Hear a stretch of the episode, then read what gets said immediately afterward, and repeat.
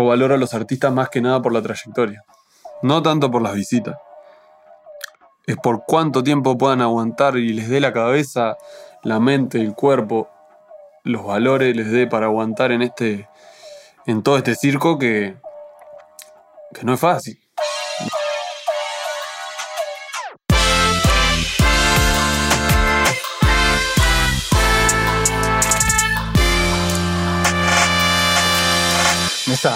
Bienvenido. Gracias por venir acá. Ya sabes, estamos activos. El más pedido de, de los comentarios, así que es un placer tenerte acá para charlar un poco. Bueno, para muchas gracias a la gente ahí que me pidió para estar acá. Ayer hablamos, que era la, la 1 de la mañana, y estaba Meta en el estudio con, con Rodri, Sí. produciendo hasta que estuvieron. Y estuvimos como hasta las 3, 4 por ahí.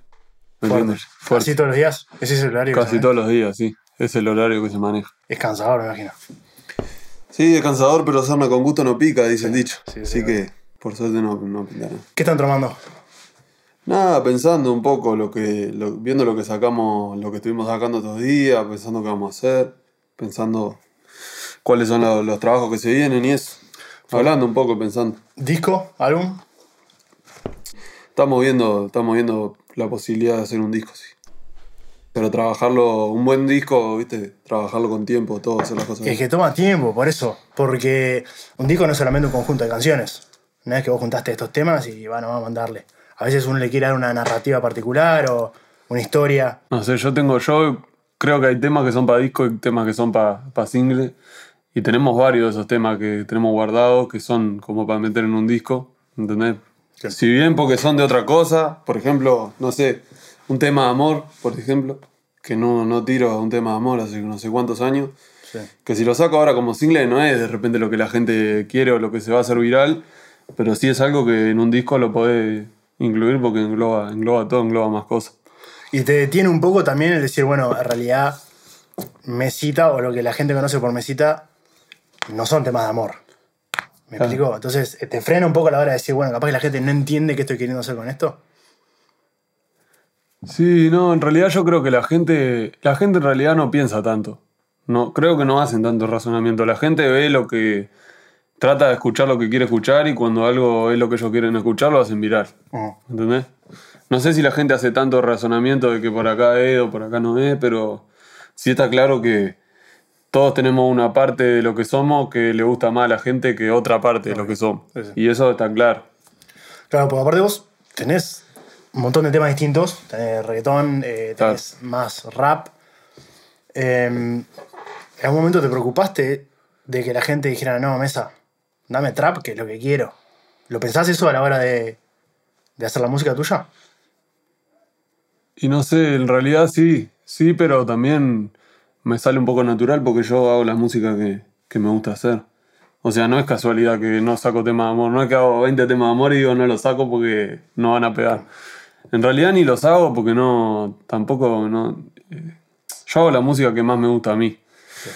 Y resulta que a la gente también es la que más le gusta, entonces está. Ahí se, se juntan las dos cosas. Pero el día que tuviera tantas ganas de hacer tema de amor, los haría igual. Digo, si no pega, no pega, ya está, no me importa a mí eso. Yo hago la música para ser feliz. ¿Te da para frenarte y decir, oh, mirá, logré todo esto y disfrutarlo?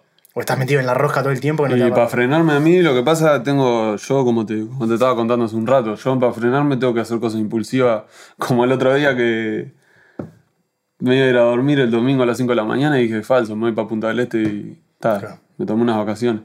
Pero sale así en el momento, porque si yo me pongo, yo no me, no, mi cabeza no sale de la rosca. Claro. Es un momentito que sale por un segundo y dice, ta, tengo que hacer. Y si no lo hago en ese momento, vuelvo a la rosca y sigo. ¿no? O sea, si no me hubiera ido el fin de semana pasado, hubiera seguido toda la semana, haciendo temas, pum, pam, negociando, haciendo cosas. Claro. En todo sentido, no, no solo grabar los temas, sino estar atrás de todo. ¿Te pesa en algún momento de sacar a decir, eh, bueno, quiero hacer tema, quiero hacer tema, quiero hacer tema? Sí, me pesa. Me pesa. Me pesa porque, como vos decís, estoy adentro de la rosca y, y casi nunca, casi nunca paro. Claro. Pero está, yo que sé, también es parte de lo que uno es. Por eso te preguntaba si sos consciente de lo que vas logrando, porque a veces estás tan metido que si no tengo que seguir más, tengo que seguir más, tengo que seguir más, tengo que seguir más, y cuando te quedas cuenta decís, oh, está, pero no lo terminé disfrutando. Te decía por eso, porque sé que. Claro, yo en realidad, claro, no, no soy muy consciente de lo que voy logrando. Por eso, viste que yo no. Mucho el tema de la fama y eso. Ni me siento famoso, ni me siento un cantante exitoso como capaz alguna gente me puede ver. Porque yo trabajo en realidad. Mi propósito es levantarme todos los días y trabajar y no, pocas veces paro a pensar, pa, mirá, estoy acá. Y las veces que he parado a pensar, me, me ha sacado un poco de motivación. Entonces prefiero ni parar a pensar en eso. Yo prefiero trabajar. Tener mi. trabajar todos los días. Si salís de eso, te cuesta reenganchar. Y lo que pasa es que, como dicen, la, la zona de confort, si vos, eh, cuando vos ya te sentís bien con algo y te quedás en ese algo y no buscás siempre salir de, de- de ese pensamiento, eh, las cosas empiezan a ir para atrás. Claro. ¿Entendés? Vos no te podés descansar en, en un éxito que tuviste. El éxito, yo qué sé, lo voy a disfrutar, no sé, cuando tenga 70 años y le esté mostrando a mis nietos, no sé. Ahí, ahí capaz que me voy a poner a pensar, pero ahora es momento de trabajar y, y demostrar, no tanto de, viste, de echarme para atrás y pensar, pa, lo que lograste ahora, porque de repente he logrado un montón de cosas y el que me da afuera he logrado un montón de cosas, pero yo quiero lograr más cosas todavía. Y si vos me preguntás dónde estoy, te diría que si fueran tres escalones, recién estoy en el primer escalón de donde, a donde yo quiero llegar. Me faltan dos escalones más, entonces tengo que trabajar, man. No queda otro. ¿Tenés claro esos escalones que son? Sí, obvio que tengo claro, sí. Tengo claro y, y tal, hay muchas cosas también que. Muchos techos, ¿no? Que se dan acá en este país que, que está uno para traspasarlo, tiene que arriesgarse, jugársela, ¿entendés? Hacer movimientos que te llevan a. ¡Pum! Digo más. Sí, rebuscársela. Rebuscársela por todos lados. Hablamos un poco de eso antes de arrancar, pero. Por eso te digo, mano, si yo ahora me pongo a, a- a ponerme a pensar, pa, mirá, y, y lo podría decir, ¿me entendés? Me lo podría decir porque, yo qué sé, tengo varios temas con más de 10 millones de visitas, un montón de cosas. He logrado, viniendo de- desde totalmente desde cero, de no saber nada, de nunca haber hecho un curso, nada, de nada, de música. Pero si yo me pongo a pensar en eso, mano, es como que no sé, yo siento que mirar para atrás es ya tirar la toalla. Yo soy como un toro, miro para adelante nomás. Miro para adelante y voy para adelante. No, no me pongo a. Es, es como dice el dicho: pensó, perdió. Claro. Si pensó, perdió, vos tenés que laburar. De bueno. Te lo preguntaba porque hace poco vi un, un stream de Kenny Beats, Sí. que bueno, produciendo y te dando tips y cosas. Y luego, la gran mayoría de los streams habla de las 10.000 horas. ¿Escuchaste la, la- la- teoría de las 10.000 horas? Que vos lo, que hagas por 10.000 horas te va a terminar. Va a terminar se- que te salga bien. Un experto, claro. Y luego siempre como avala eso. Y hace poco hizo uno que era distinto diciendo, bueno, está bien, pero tener conciencia también de apartarse un poco de, de, de esa visión, porque en algún momento te termina eh, abrumando estar metido. Por eso te lo preguntaba, porque me, llama, me llama pila atención tu, tu- tu filosofía de, de trabajo. Sí, yo creo que te termina abrumando, pero está, pero hay que aguantar, yo qué sé. Porque también te- hay que ver quién lo dice. El Kenny Beats ese, ya con el nombre no sé bien quién es, pero es yankee o no. Sí, sí. Claro. Es fácil que te diga que es un yankee. ¿Entendés? Porque sí, un claro. yankee, mano, te saca un tema, te mete un millón de visitas y capaz que ganó 20 mil Sí, dólares. El uruguayo no gana eso. El uruguayo para ganar 20 mil dólares sabe todo lo que tiene que hacer. Claro. Entonces está, yo también, claro, mano, si yo viviera en Estados Unidos o en otro país, chocho de la vida, saco dos temas, descanso tranquilo, pienso lo que voy a hacer. Pero acá, mano, acá en Uruguay hay que lucharla y hay una vida que sale plata y una economía que, que no hay mucho mercado. Entonces, el que sobrevive acá es el que más labura. Si te pones a. Yo que sé, creo que es- eso de apartarse un poco y todo está bueno, pero es una visión media capaz primermundista, que acá no, no, acá no- eh, ese lujo yo no me lo puedo dar, ¿me entendés? Y de repente, eso ya lo, habla- lo he hablado, ¿me entendés? Con el Rodri, con... Hay veces que, yo qué sé, capaz que un artista de Estados Unidos que tenga un décimo de la trayectoria que tengo yo, capaz que tiene tres autos, una casa y ya tiene, y se echa para atrás, ¿me entendés? Sí, sí, sí. Pero está, es la situación. Yo creo que, dada la situación que nos toca acá en Uruguay, en la región, en Argentina también, que están ahora en crisis, no hay otra que laburar. No estamos en un mo- yo creo que la música acá no está en un momento de, de echarse para atrás y pensar, sino de laburar, porque es así lo que, lo que hay. Claro. Está bueno porque esa filosofía también de sacar tema, tema, tema, te ayudó pila ahora eh, en pandemia Sí, claro. a seguir estando vigente y seguir eh, teniendo el, el feedback con el público. Capaz que alguien que se hubiese descansado un poco más no tiene shows en vivo, Claro. no está sacando temas y, es mucho más complicado. No, y aparte depende de lo que vos quieras hacer con tu música, ¿no? Yo, como te decía ayer que hablamos, yo esto no lo hago por la farándula, ¿me entendés?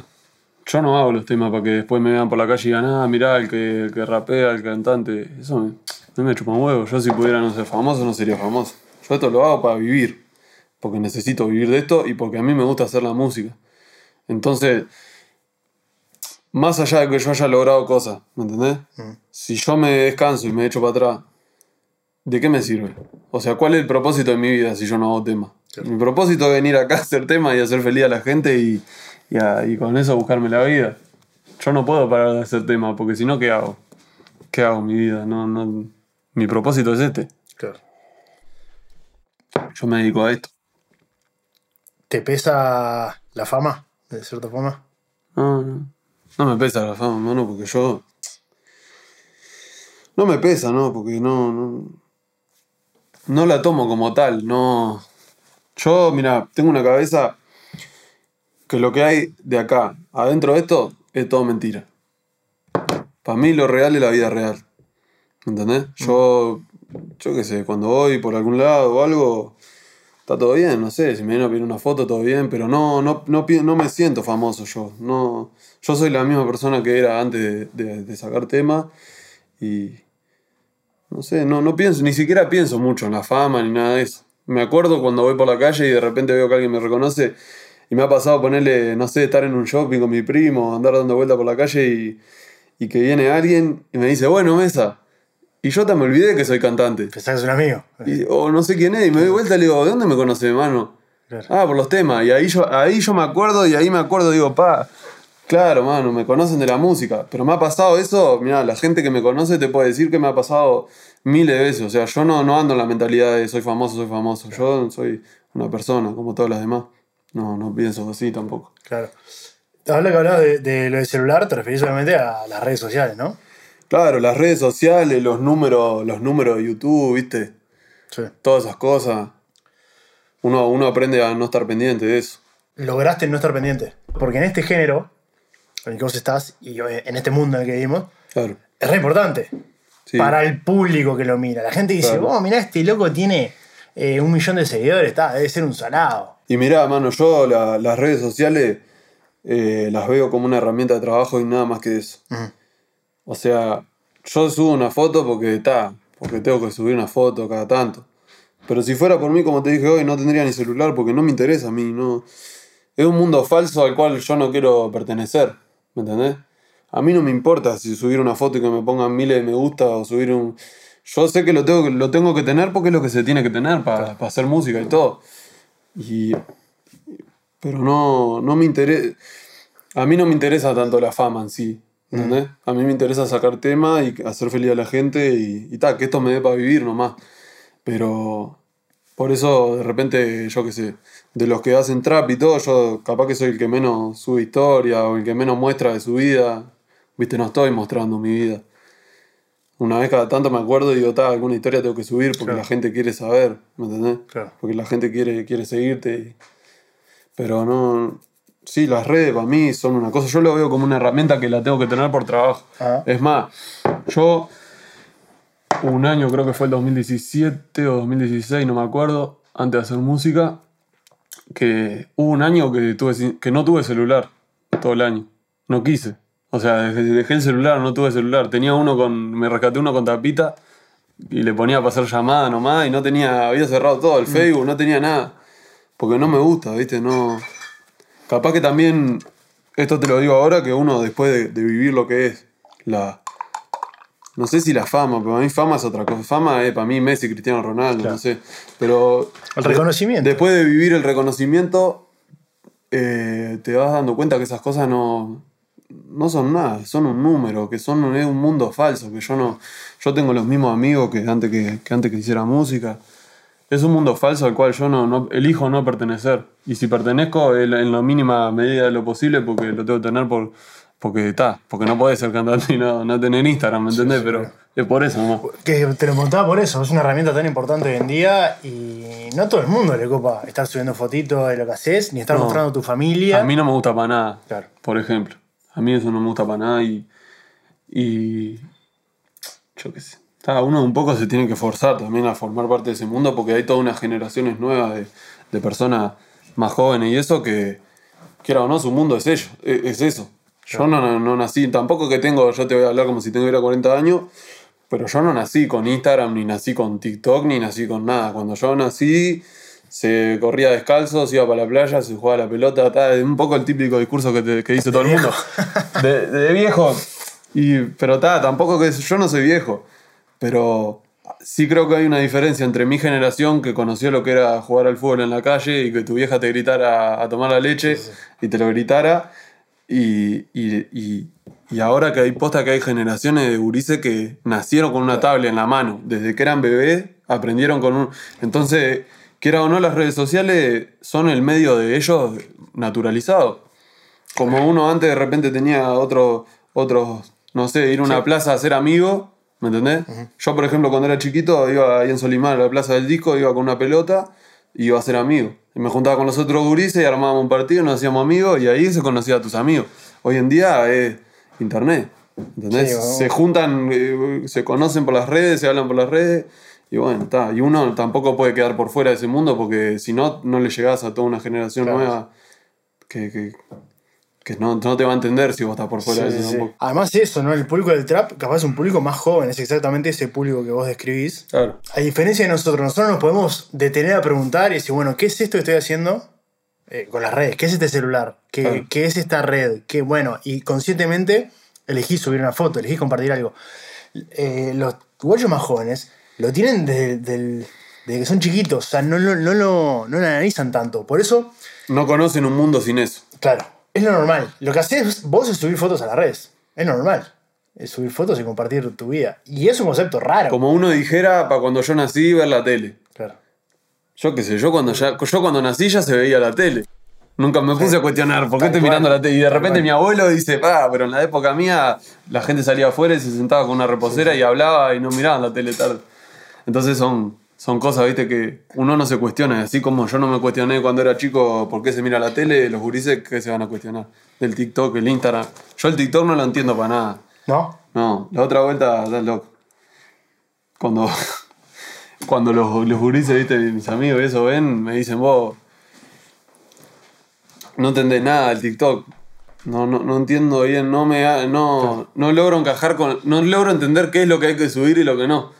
O sea, yo publico un video, el adelanto del tema, lo publico en Instagram y lo, adelanto, lo publico en TikTok. Pero en realidad el TikTok es como una cosa de subir videos cortos, no sé, no, Es raro. Yo recién ahora le empecé a sacar un poco. yo no entiendo bien qué, cómo, qué es lo que se, hay que subir a TikTok y lo que no. Claro. Ponele, no entiendo. Y, me lo, y muchas veces, o sea, yo tengo TikTok porque TikTok mismo se acercó al equipo de trabajo que, que yo estaba teniendo en, en ese momento y les dijo, oh, queremos empezar a que Mesita trabaje con TikTok. Y me verificaron la cuenta, que todo el mundo me dice, le, tal- subo un TikTok y me comentan, ¿cuánto pagaste para que te verifiquen la cuenta? No sé si yo voy a pagar para tener TikTok, hermano, estás loco. Claro. Si fuera por mí no tendría ni TikTok, pero tuve que tener porque mi equipo de trabajo me lo estaba pidiendo y... Pero todavía no entiendo bien qué subir. Claro, sí, yo sí. qué sé, yo subo los mismos adelantos que subo a Instagram, los, los guardo y los, y los subo a va, TikTok. Sí, claro. Es que. mm, No sé bien, no, no sé bien qué es, ¿viste? creo, que creo que no se sabe tampoco, no hay algo definido. Porque hay cuentas de todo. Hay cuentas tipo de artistas, hay cuentas de gente que te, ense- no sé, te enseña a pintar y hay cuentas de minas eh, bailando con una botella en la cabeza. No, y aparte que se está comiendo a, a todo lo que es las otras plataformas de contenido, ¿no? Porque, Impresionante. porque ¿qué pasa? Vos capaz que estamos haciendo esta entrevista, tenés un video de dos horas. Te vas a matar editándolo, haciendo todas unas cosas para que quede bien, te, armaste todo esto y de repente uno te sube un TikTok diciendo dos boludeces en cinco segundos y se hizo Cinco más millones. viral, ¿entendés? Y se hizo mucho más viral que tu entrevista, que el tema que yo grabé y que Sí. el video de YouTube y que el re- streamer que hizo no sé quién. ¿Me entendés? Eso es lo que tiene el TikTok. Claro. Eh, es complicado, no te voy a decir que está mal porque es el típico discurso de viejo. Siempre que sale algo nuevo, la generación que está empieza a decir no, porque esto no, porque esto sí, pero a lo que va, la- a lo que va, es la hora, a, a cosas cada vez más intensas.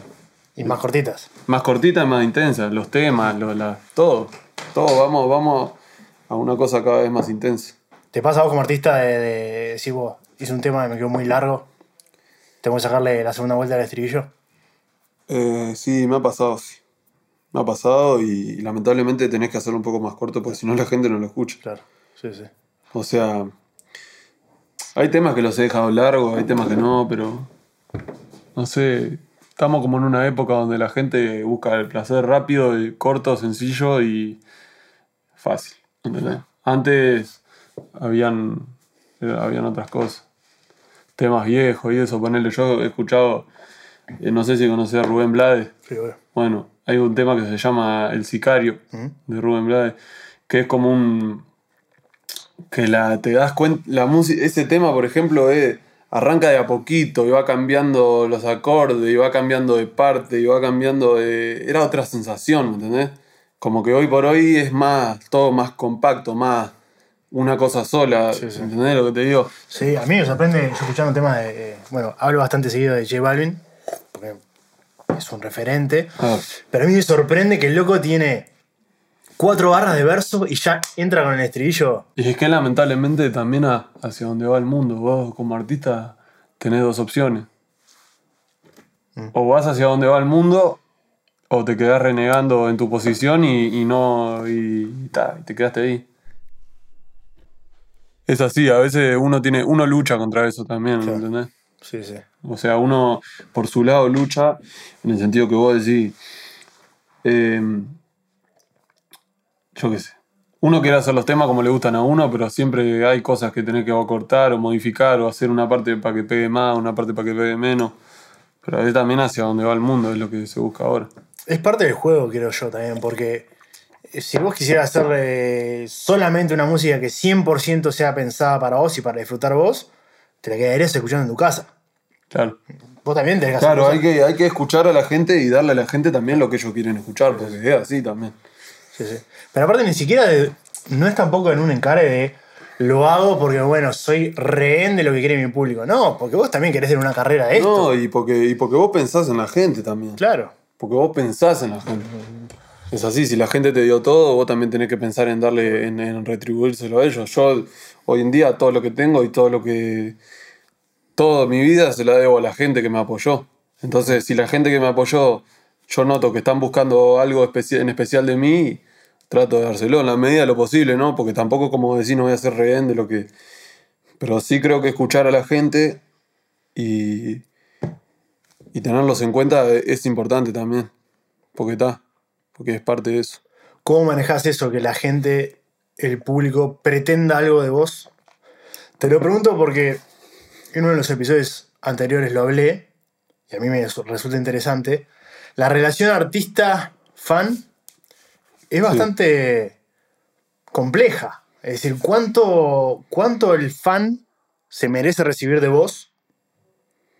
¿Dónde están marcados los límites? De, yo lo pensaba siempre, por ejemplo, no sé, vos vas al mecánico, ¿está? Llevas Sí. tu auto. Sí, El mecánico lo que te va a dar es el auto arreglado, te va a hacer un, un arreglo, sí, y vos le vas a dar plata. El intercambio es plata, arreglo. Y se terminó ahí. La música, como tiene unos tintes emocionales, la gente se identifica con tus letras, te conoce, siente que está identificada contigo, se empieza a difuminar todo. La- el público, yo siento que a veces pretende más del artista de lo que se merece. No sé vos cómo lo ves. Yo, mira, la visión que yo tengo, como la tengo de laburar, que te digo, capaz que lo más sano sería desconectarse, pero a mí en el mundo que me tocó vivir tengo que laburar porque es así, la que me tocó. Esa misma visión capaz que la tengo con, con todo. O sea, yo me ha pasado pila de veces que, que fanáticos se han pasado, ¿me entendés? Que me han publicado, yo qué sé, gente muy cercana que yo no quiero publicar en las redes. O que me he estado sentado comiendo en un restaurante con algún familiar y, y que me vengan a la mesa mientras estoy comiendo, ¿entendés? Y tremenda papeleta, porque te queda mirando todo el mundo del restaurante a ver quién sos, sí, a ver que, por qué te vienen a pedir fotos. Aparte estás comiendo, te agarran en el medio de la comida. Y si bien esas cosas molestan y, y un poco te sí, te atomiza porque vos querés tener tu privacidad, yo también tengo la visión de que yo esto me lo busqué yo. ¿Me entendés? Y lo que pasa es que como que es como que a mí me diga, no sé, no sé, no sé quién te puedo decir porque en realidad yo no, no, no, soy, no ya ahora de grande no soy fanático de, de nadie, pero no sé, como que le digas a un fanático de- del fútbol que está Messi acá a la vuelta. ¿Qué va a hacer, hermano? Va a salir corriendo para ahí. ¿entendés? Entonces, cuando alguien tiene esa reacción conmigo, yo lo que me pongo en el lugar de la gente. Sí, claro. Nunca en la película de, ah, yo soy famoso. Y les podría, y les podría decir, ¿me entendés? Le podría decir, oh, hermano, no es que estoy comiendo, aguantame, aguantame. Pero yo no sé, yo también pienso que yo me lo busqué y que son gurises y que cuando yo era gurí a mí no me hubiera gustado que alguien me tratara así, ¿me entendés? Claro. Sí, pero no se te hubiera ocurrido ponerte en el lugar del artista cuando eras chico. Y decir, bueno, eh, capaz que estoy incomodando a este tipo. O... Claro, yo creo que eso va, en, cada, en cada persona. Lo que pasa que también, como yo te digo, si vos vas a ser famoso o vas a ser cantante y después vas a andar por la calle, sarna con gusto no pica. Después no te podés andar quejando de que, de que te reconocen. Si vos estás subiendo tema a internet para que te reconozcan. Ya sabés lo que te va a pasar. Es obvio que te van a... Tanto para bien, tanto para mal. ¿Me entendés? Sí, yo creo que las redes sociales también han exacerbado eso, o sea, lo han hecho más complicado todavía en que, no sé, vos- hace 30 años el artista, el público lo tenía, lo veía en el MTV, en el videoclip, Mm, en la tapa del disco y cuando lo iba a ver en vivo. claro. Ahora en Instagram el artista está contigo todo el día, ¿entendés? Claro. Y eso genera para mí que sean más eh, raros o difusos los límites entre, bueno, ¿quién es esta persona? Eh, ¿Lo conozco de verdad? Sí, lo que pasa es que ta, yo trato de no hacerme mala sangre por las cosas. Cuando no me afecta lo suficiente como para estresarme, ¿me entendés? Que no me cambia mi vida, no me hago mala sangre. Sí, sí. O sea, eh, yo lo veo como una de las... Cuando vos haces algo, tiene cosas buenas, tiene cosas malas. Esa es una de las cosas malas de las que yo hago, de, lo, de uno de los lados malos de, de lo que yo hago, que es la música, y, y trato de no hacerme mala sangre. Pero obviamente está mal, sí, hay gente que no entiende los límites y me ha pasado. Es más, me ha pasado de tener que hablarle específicamente, que encima todo mi equipo de trabajo, ¿qué te va a decir siempre? No, no le dan, no andes contestando desde tu cuenta. Yo le hablo y le digo, oh, manito, no te animás a borrar esa foto que, que no me pinta que me anden publicando a mi familiar o a mi gente, ¿me entendés lo que te digo? ¿Cómo lo reciben? No, la mejor, por suerte la mejor. Yo con la gente siempre he tenido la mejor. Porque yo trato a la gente como. como no, no es por hacerme el. el- ¿Entendés? Pero yo trato a la gente como un igual. No. No lo trato como yo acá arriba, yo que yo cantante, vos fanático. No, yo qué sé, una persona también. Es una persona que, que aparte hasta me enorgullece en, en cierto punto de que, de que sean tan fanáticos que a veces se le pasen los límites, está bien. O sea, a mí me pone feliz que le guste tanto pelotaz. Hay veces que los tenés que marcar los límites. Pero son pocas, brother, porque es como te digo, la mala sangre es la que, la que vos te elijas hacer. ¿Me entendés? O sea, también hay un límite de cosas en las que yo de acá para abajo no me preocupo. Porque si no viviría estresado. Es parte de saber lidiar con esto de la música. Con esas cosas yo no me preocupo. mucho. Mm, Y hay cosas muy positivas también de las redes sociales para Claro. el artista. O sea, yo lo veo así. Por un lado, podés estar conectado con el público y ellos pueden saber de vos mucho más seguido lo que hablamos, ¿no? O sea, Claro. antes era, te veían cuando sacabas el próximo disco y para el siguiente tenías que rezar que se acordaran de vos. Claro. Y creo también que algo eh, que, que no se piensa mucho eh, es verlo también desde el lado no comercial de los beneficios de las redes sociales. A vos también como artista, como ser humano, vos tenés un flujo constante de, de afirmación de tu público de que les gusta lo que estás haciendo. Claro. ¿Me explico? A vos te comentan todo el tiempo en YouTube tus videos. Mesa, qué malo que estás. eh, me encanta este tema. Gracias, Mesa. O incluso que, que les influiste en la vida. Eso es re positivo. Que a veces uno se olvida, ¿no? Esas cosas de, de poder tener la, el feedback enseguida y te motiva para seguir trabajando. Sí, eso es lo que yo, lo que yo siempre trato de, de tener presente. De que siempre hay alguien, vos estés en tu mejor momento de tu carrera o en el peor, siempre hay por lo menos uno que vos le estás cambiando la vida, que vos le estás, que te está escuchando todos los días, te está viendo y sos el ejemplo de él, entonces ya es más que por interés propio, vos tenés que seguir por toda esa gente.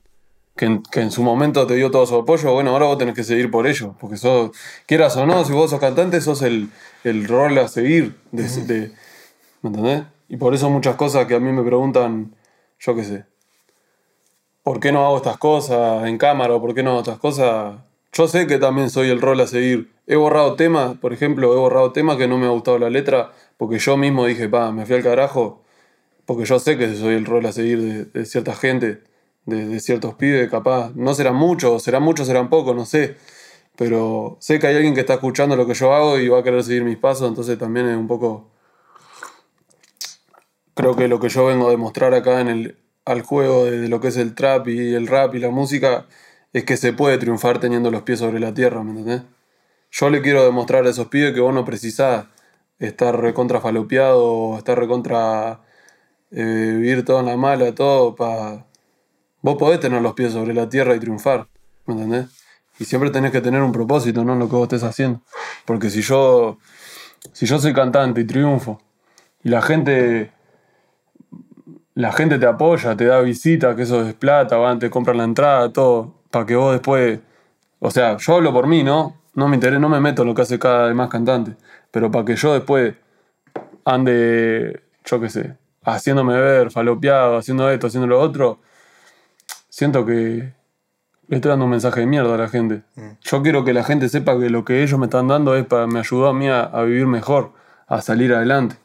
Yo puedo salir adelante y y ese, ese es un poco el mensaje que, que vengo yo a, dar acá.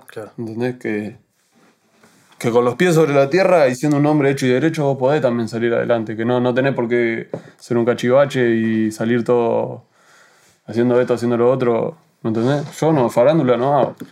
Así como me decías que preferirías que la fama o la farándula que no fuera parte de tu vida, o como yo lo interpreto, ¿Preferirías también no tener esa carga de ser un, referente? No, no, no preferiría. ¿Te gusta tener ese rol?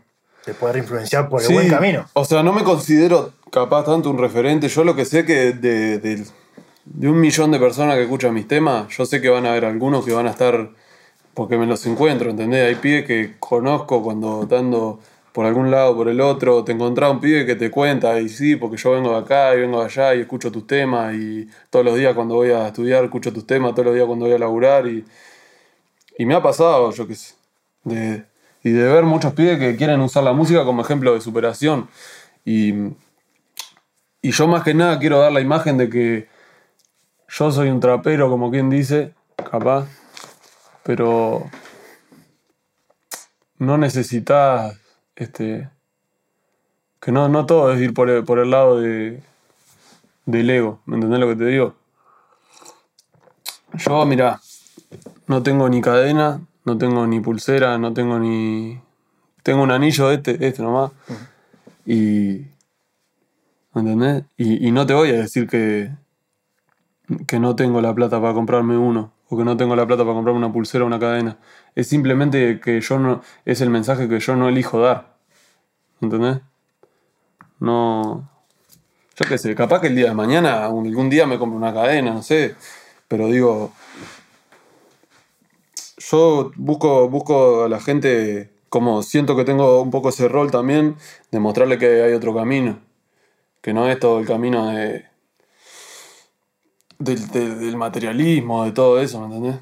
Yo hago trap, pero sigo siendo la misma persona. Y si me compro pilcha, me compro una de cada tanto porque digo, ta, porque dos por tres hay que, pum, innovarse la imagen, pero es. Claro, podrías hacerlo, comprarte pilchas y todo. El tema es cuando eso te absorbe, ¿no? Tu imagen total es la, la ostentación. Claro, ese mundo, mano, ¿me entendés? Ese mundo de, ah, voy para un shopping y subo 40 historias y no sé qué y no sé cuánto.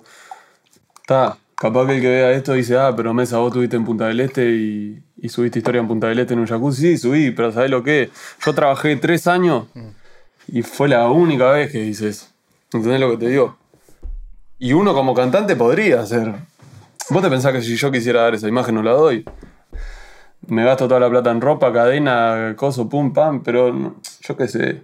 Yo no quiero que a mí me. que, el, que el que me quiera me quiera por eso que me quiera por, por, dar una imagen de lo que ellos quieren, del personaje que ellos quieren ver. Yo quiero que el que me quiera me quiera por mi persona, por lo que yo soy. Entonces está, yo doy ese mensaje capaz de que, de que esta música, por más que sea trap, por más que tenga un origen, de que viene de cierto lado, ¿me entendés? Que eso no lo voy a negar. Yo la hago para vivir mejor, no para vivir peor.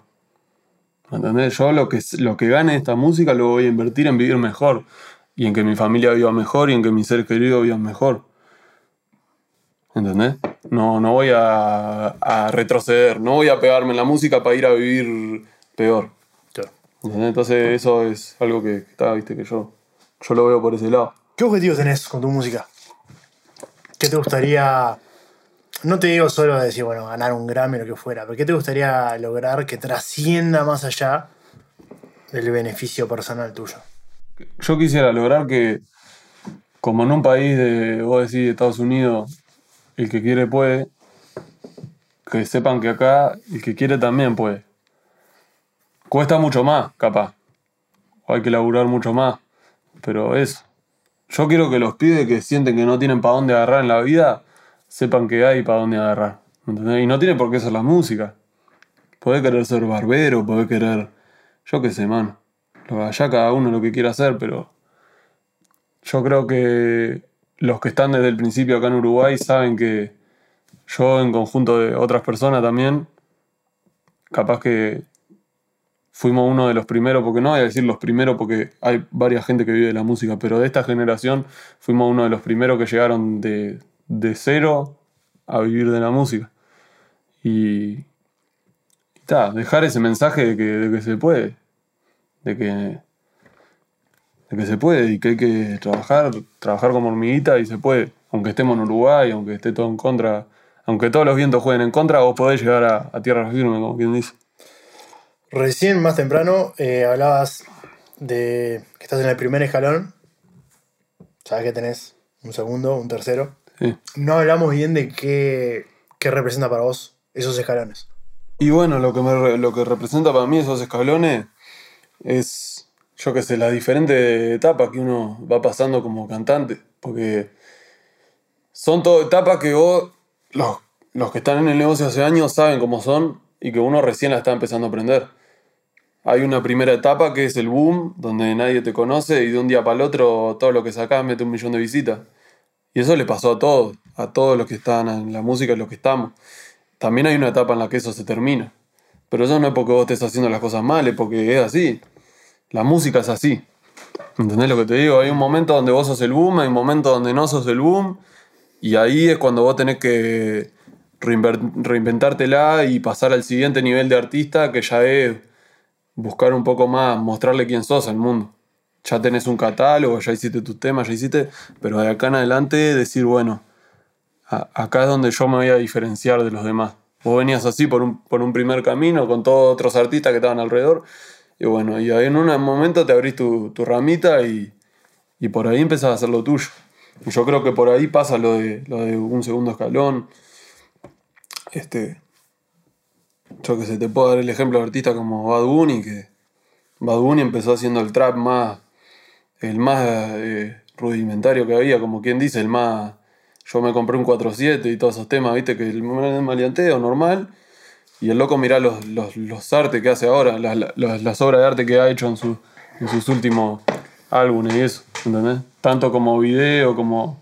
Pero eso es todo, vos tenés que tener un rango para hacer eso. Tenés que estar en un cierto escalón. Porque si vos querés arrancar haciendo eso, nadie te da pelota. Es como, creo que en el camino de la música es toda una trayectoria que vos vas de a peldaño a peldaño subiendo y mediante, no sé si el rango, porque no es el rango, es el, la trayectoria que vos vas agarrando te va dando, te va dando margen para probar cosas nuevas. Te va dando mo- momentos en donde vos decís, yo ahora me puedo dar el lujo de hacer esto. Capaz que antes no podía. Yo, yo creo que va por ahí. Yo de repente ahora tengo un nombre, tengo un catálogo musical, ¿entendés? Tengo un ingreso que ya se me está generando por el catálogo que tengo. Capaz que ahora me puedo dar el lujo de agarrar y decir, bueno, voy a hacer un disco, tranquilo, voy a probar cosas diferentes, voy a hacer videos diferentes, voy a... Pero está, eso es un- toda una cosa que yo no la podría estar haciendo ahora si no hubiera hecho todo lo que hice antes. Estás entrando en ese segundo escalón, de cierta forma. Y yo creo que sí, estoy entrando en ese, en ese segundo escalón que ya también saltar un poco de lo que Uruguay y Argentina, saltar más al mundo, ¿viste? Sí, sí. Saltar a, a otras cosas. Y yo creo que en ese escalón, yo creo que en este escalón que viene ahora, como quien dice, es donde yo tengo más para demostrar. Porque mi fuerte es que a mí me das cualquier ritmo de lo que sea, el que sea, vos me pones una bachata y yo te voy a cantar capaz que me cuesta dos, tres días, pero el tercer día ya te voy a estar cantando una bachata que le va a estar pegando, ¿me entendés? Porque yo me, me, me- esfuerzo a mí a mejorar. Y tal, lo que, lo que hacemos acá un poco tiene un techo, ¿no? Tenemos que... Hay muchas cosas que están sonando en el mundo. Y más allá de lo económico, a mí me gusta mucho culturalmente, me gustaría mucho conocer otros lugares, hacer otra música, no siempre el mismo trap, no siempre, yo qué sé, a mí me gustaría, ¿entendés? Sumarme un tema de bachata o sumarme un tema, yo qué sé, ¿entendés? Me gustaría por, por, por gusto propio. Sí, sí. Pero para eso, está. Hay toda una trayectoria que viene de antes que te, te habilita a vos a estar en una posición donde tenés la experiencia, donde tenés los contactos y las cosas que te pueden llevar a, a entrar en todo ese mundo de lo que es, viste, abrirte, ser, un, ser más artista internacional y no tanto rapero o trapero, sino pasar a ser artista. Decir, yo de acá en adelante soy artista. Y al principio, bueno, tenés que hacer lo que tengas que hacer para para subir, ¿viste? A veces la gente te critica, te dice, oh, ciertos temas son una música básica o no sé qué, o no sé cuánto. Y bueno, cabeza, ¿qué va a hacer? A veces la herramienta que uno tiene es eso, es hacer a veces ese tipo de música o quedarte en Uruguay renegando toda la vida. Yo creo, yo esas cosas las veo como un medio para llegar a un fin artístico más grande el día de mañana. ¿Entendés? Yo el día de mañana, yo qué sé, puedo hacer otro, otro tipo de arte también, ¿me entendés? Que, ta, que tuvo que darte una trayectoria para llegar a poder hacerlo. Claro, y que la gente entienda por qué lo estás haciendo. Claro, de repente, yo qué sé, que la gente no se quede tanto con un estereotipo que vos sos esto, vos sos lo otro, vos sos, yo qué sé. Uno va cambiando y va mejorando. Yo creo que lo, importante que yo siempre me tengo en la cabeza es que uno va, va progresando a, la, medida que va haciendo las cosas. Por ejemplo, yo a veces pienso, estamos con el Rodri y a veces pienso, pa, capaz que los temas que hacía antes, desde cuando yo recién arrancaba, más inconsciente, ¿entendés? Más gurí, más que digo lo que me salga a los huevos y a mí no me tranca nada. Eh, capaz que estaban buenos esos temas, ¿entendés? Pero yo progresé ahora. Ya soy una persona distinta, ya tengo una cabeza distinta, ya aprendí que hay, hay cosas más allá de, de la vida superficial en el mundo, hay cosas más allá de donde yo vivo, hay cosas más allá de mi círculo. Entonces, mi cabeza me pide subir a otro nivel de arte también, ¿entendés? Está bueno. A mí, vos sabés que cuando hablamos, hace un tiempo que, que venimos hablando, y allá que charlamos un poco más, más tranqui, eh, me gusta pila, y lo estamos transmitiendo un poco ahora, que veo que tenés una cabeza un poco más macro, ¿no? En el sentido de que Claro. sabes dónde estás parado, sabes qué es lo que hay, sabes a dónde quieres ir. Y creo que lo veo también en eso de, bueno, que un poco tenés un ojo en todo, eh, en todos los aspectos de tu carrera, desde el aspecto más empresarial al aspecto más creativo, al aspecto eh, más burocrático. ¿Te parece que es un, un perfil que te está ayudando a salir adelante y que es importante para un artista hoy en día tener una cabeza en eso, que no solamente, no sos solo cantante, ¿entendés? No solo haces una canción Claro. y la canción pega y está buena. No, yo te diría que es algo que a veces te juega a favor, a veces te juega, te juega en contra. ¿Entendés? Depende del momento. Ok. Hay momentos donde vos decís, gracias a Dios que no soy, que no soy mongólico y que, y que no me dejo cagar. ¿Entendés? Porque capaz que hay pila de cosas, de, de, de contratos y de, y de pasarte por arriba que a- capaz que a otro artista se lo pueden hacer, que a mí no me lo van a hacer porque yo ya llevo mucho tiempo estudiando cómo es el negocio y, y lo conozco, entonces cuando pasan esas situaciones, sí, agradezco, agradezco haberme tomado el tiempo de, de, haber pensado cómo es todo el negocio porque, porque sí, he esquivado, muchas he muchas balas, ¿entendés? He esquivado muchas balas que cuando te pegan en, en esta industria es complicado. Cuando te amarran a vos en un contrato, te amarrocan en un contrato que vos no, que, que te recagan por cinco años y no sé qué, y las cláusulas, y está todo hecho para que gane el empresario, ahí yo me he salvado de todas esas, yo te puedo decir que no caí en ninguna, por suerte. Entonces sí, en eso me rebenefició. Pero ta, a veces también te juega en contra porque al vos conocer cómo es el negocio, a veces no, no dejas que las cosas fluyan. ¿Entendés? No, y te toma tiempo también. no, y te, y te cuesta agarrar confianza. Porque vos entendés cómo es el negocio. Claro. Entonces de repente alguien te, alguien te habla y capaz que él no estaba pensando en algo tan profundo empresarialmente hablando. Alguien te habla o te propone algo y en tu cabeza que ya conoces cómo son las pirañas decís, pa, pero no sé qué, pero no sé cuánto y a veces trancás un poco lo que es, Claro. que, que todo fluya. Sí, sí. sí. ¿Viste? En eso creo que es lo que te perjudica, saber, saber de cómo se mueve el negocio de la música. Pero yo creo que hoy por hoy también casi todos los artistas saben. Ninguno es, ninguno es tan ignorante como parece. ¿Entendés? O están con alguien al lado que, que sabe. Claro.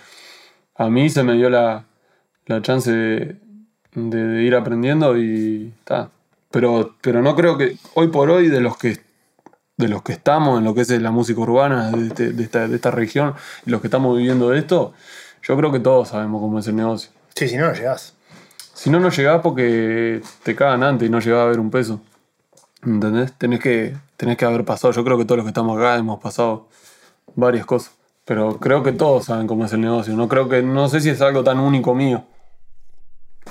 Capaz que yo estoy más arriba de eso. Mm. Porque soy una persona sobria. Estoy arriba de las cosas. pero- ¿Qué cosas tuviste que aprender en este tiempo? O sea, que, que dijiste, mira, nunca se me hubiera ocurrido ver eh, la música así. Así como me decís, bueno, te diste cuenta de lo que genera un fan capaz yendo a pedir una foto cenando con la familia, que capaz Sí. de chico lo hacías y no lo pensabas. Eh, a nivel general de la música, esas cosas que decís, "Pa, esto lo aprendí y no se me hubiera ocurrido nunca que... que la música tiene un ciclo el cual vos no, vos no podés ir en- eh, vos tenés que ir, a- ir con el ciclo, no podés ir en contra. En el sentido de que hay momentos en los que vos sos el, el tema del momento y hay momentos que no. Pero eso no quiere decir que tu carrera fracasó. Este. Es como que na- naturalmente las cosas fluyen de una manera que, que hay que entenderla y no desesperarse, por ejemplo. ¿Entendés? Yo antes, no sé. Capaz que cuando metí un tema de 10 millones de visitas pensaba que todos los temas que iba a meter de acá en adelante tenían que ser de 10 millones o más porque si no fracasé y no es así. Yo creo que aprendí que el éxito en la música no, no se basa en cuánto éxito tengas, sino en mantenerte, en seguir ahí. ¿Entendés? Eso, por ejemplo, es algo que aprendí, que, que no es tanto desesperarse por pegar o no pegar un tema, es trabajar y, y ver que la gente que te sigue te sigue siguiendo y te sigue apoyando, como quien dice. A tener paciencia, la paciencia, la, la, la- lidiar con las cosas, ¿viste? Al principio no sabés. Es más, yo a veces pienso, todos dicen, para la pandemia, la pandemia, y sí, hermano, a mí la pandemia po- te podría decir que me cagó la vida si tuviera una visión pesimista de las cosas, porque yo me vine a pegar en el momento exacto donde empezó la pandemia. La pandemia empezó el, 20 el 16 de marzo, yo tenía un show en la trastienda, tenía dos teatros en Buenos Aires, tuvimos que cancelar todo. Y, y sabés la plata que me perdí a hacer por la pandemia. O sea, mis mejores temas sonaron todos en la previa a la pandemia. Yo la gira que podía haber metido ahí, la guita que podía haber hecho, te digo que hasta si fuera otro podría estar reestresado. Pero también, como, como me tocó pasar eso, de pegarme en el momento de la pandemia y perder mucho, mucho de hacer plata y perder mucho momento, eh, eso me, me hace pensar que cuando se termine esto y vuelva a estar en la misma situación, voy a tener otra paciencia para lidiar con las cosas y voy a tener otro, otra mentalidad más madura, ¿entendés? Que no es la de, la de estresarte mucho por las cosas, ¿me entendés lo que te digo? Como que una vez que lo pasaste, una vez que pasaste de un poco estar en baja o... En baja en realidad nunca estuve porque la música mía se sigue escuchando mucho en streaming. Pero el tema de no hacer show, ¿viste? Mm, Sí, sí, Este, te saca lo que es la, la mitad de lo que es la música. Una cosa es el internet, otra cosa es hacer los shows. Te saca la mejor parte. Pero eso me enseñó a tener paciencia. A, a saber aguantar, ¿viste? Te, hace, te, te endurece el corazón, esas cosas. el lugar que estás parado ahora te da una perspectiva. de- No sos el mismo Mesa. No, no, hoy. Y no, soy una persona que, que ha madurado mucho también, ¿no? Este, que me doy cuenta de la oportunidad que, tengo en la música y la quiero aprovechar mucho mejor. Y, y bueno, capaz que perdí por un lado el tema de hacer los temas mucho más inconsciente como lo hacía antes, ¿entendés? De otra cabeza capaz más inmadura. Pero gané, gané por otro lado. Por tener una vida más estable, tener más paciencia, saber entender cuando algo no le va tan bien y seguir trabajando. Son todo cosas que solo te las da el tiempo.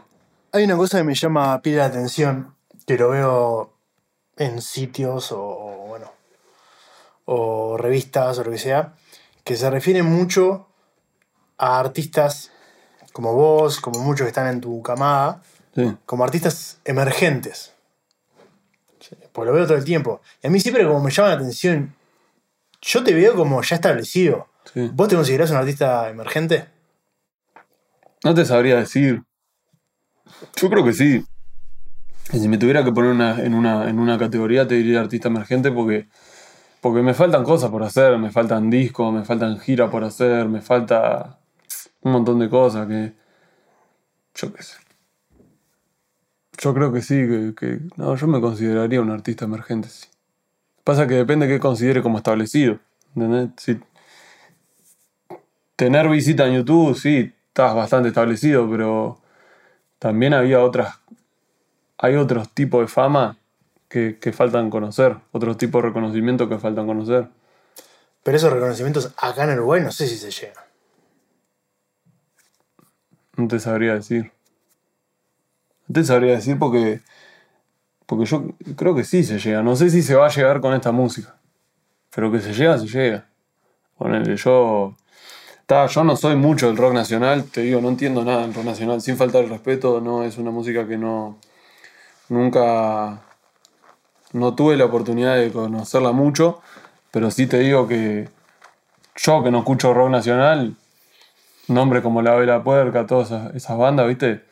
Este, una banda, por ejemplo, que sí escuché pila, no sé si cae en la categoría de rock nacional, pero el cuarteto, Sí, obvio. bueno, para mí ellos, eso para mí es un artista establecido, alguien que vos vas a cualquier lado, a cualquier lado de cualquier edad, vos le preguntás a un gurí, a un mediano y a un viejo, y todos van a conocer qué es la vela o qué, o qué es el cuarteto. Que, e- es como otro tipo de fama que había antes de las redes sociales, que era trascender realmente desde el boca en boca, de- de- más allá de estar tener visitas acá. ¿Entendés? En la vida real, que, que la gente.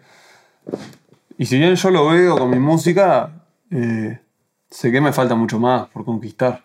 ¿Entendés? Por ejemplo, Bad Bunny, hasta mi abuela sabe quién es Bad Bunny. ¿Entendés? Y no sé si la abuela de alguien sabe quién soy yo. Capaz que alguna abuela debe saber. Pero siento que hay niveles en lo que es considerarse. Claro, pero tenés que trascender de Uruguay para eso. Y sí, un poco tener que trascender de Uruguay.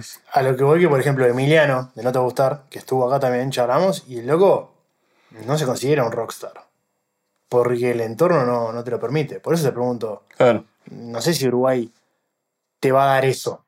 Sí te va a dar muchas alegrías, pero la fama, fama, fama, No, obvio, la fama está. eh, no, obviamente te la va a dar otros lugares, que no es Uruguay. Para vos, para ser famoso, tenés que sonar.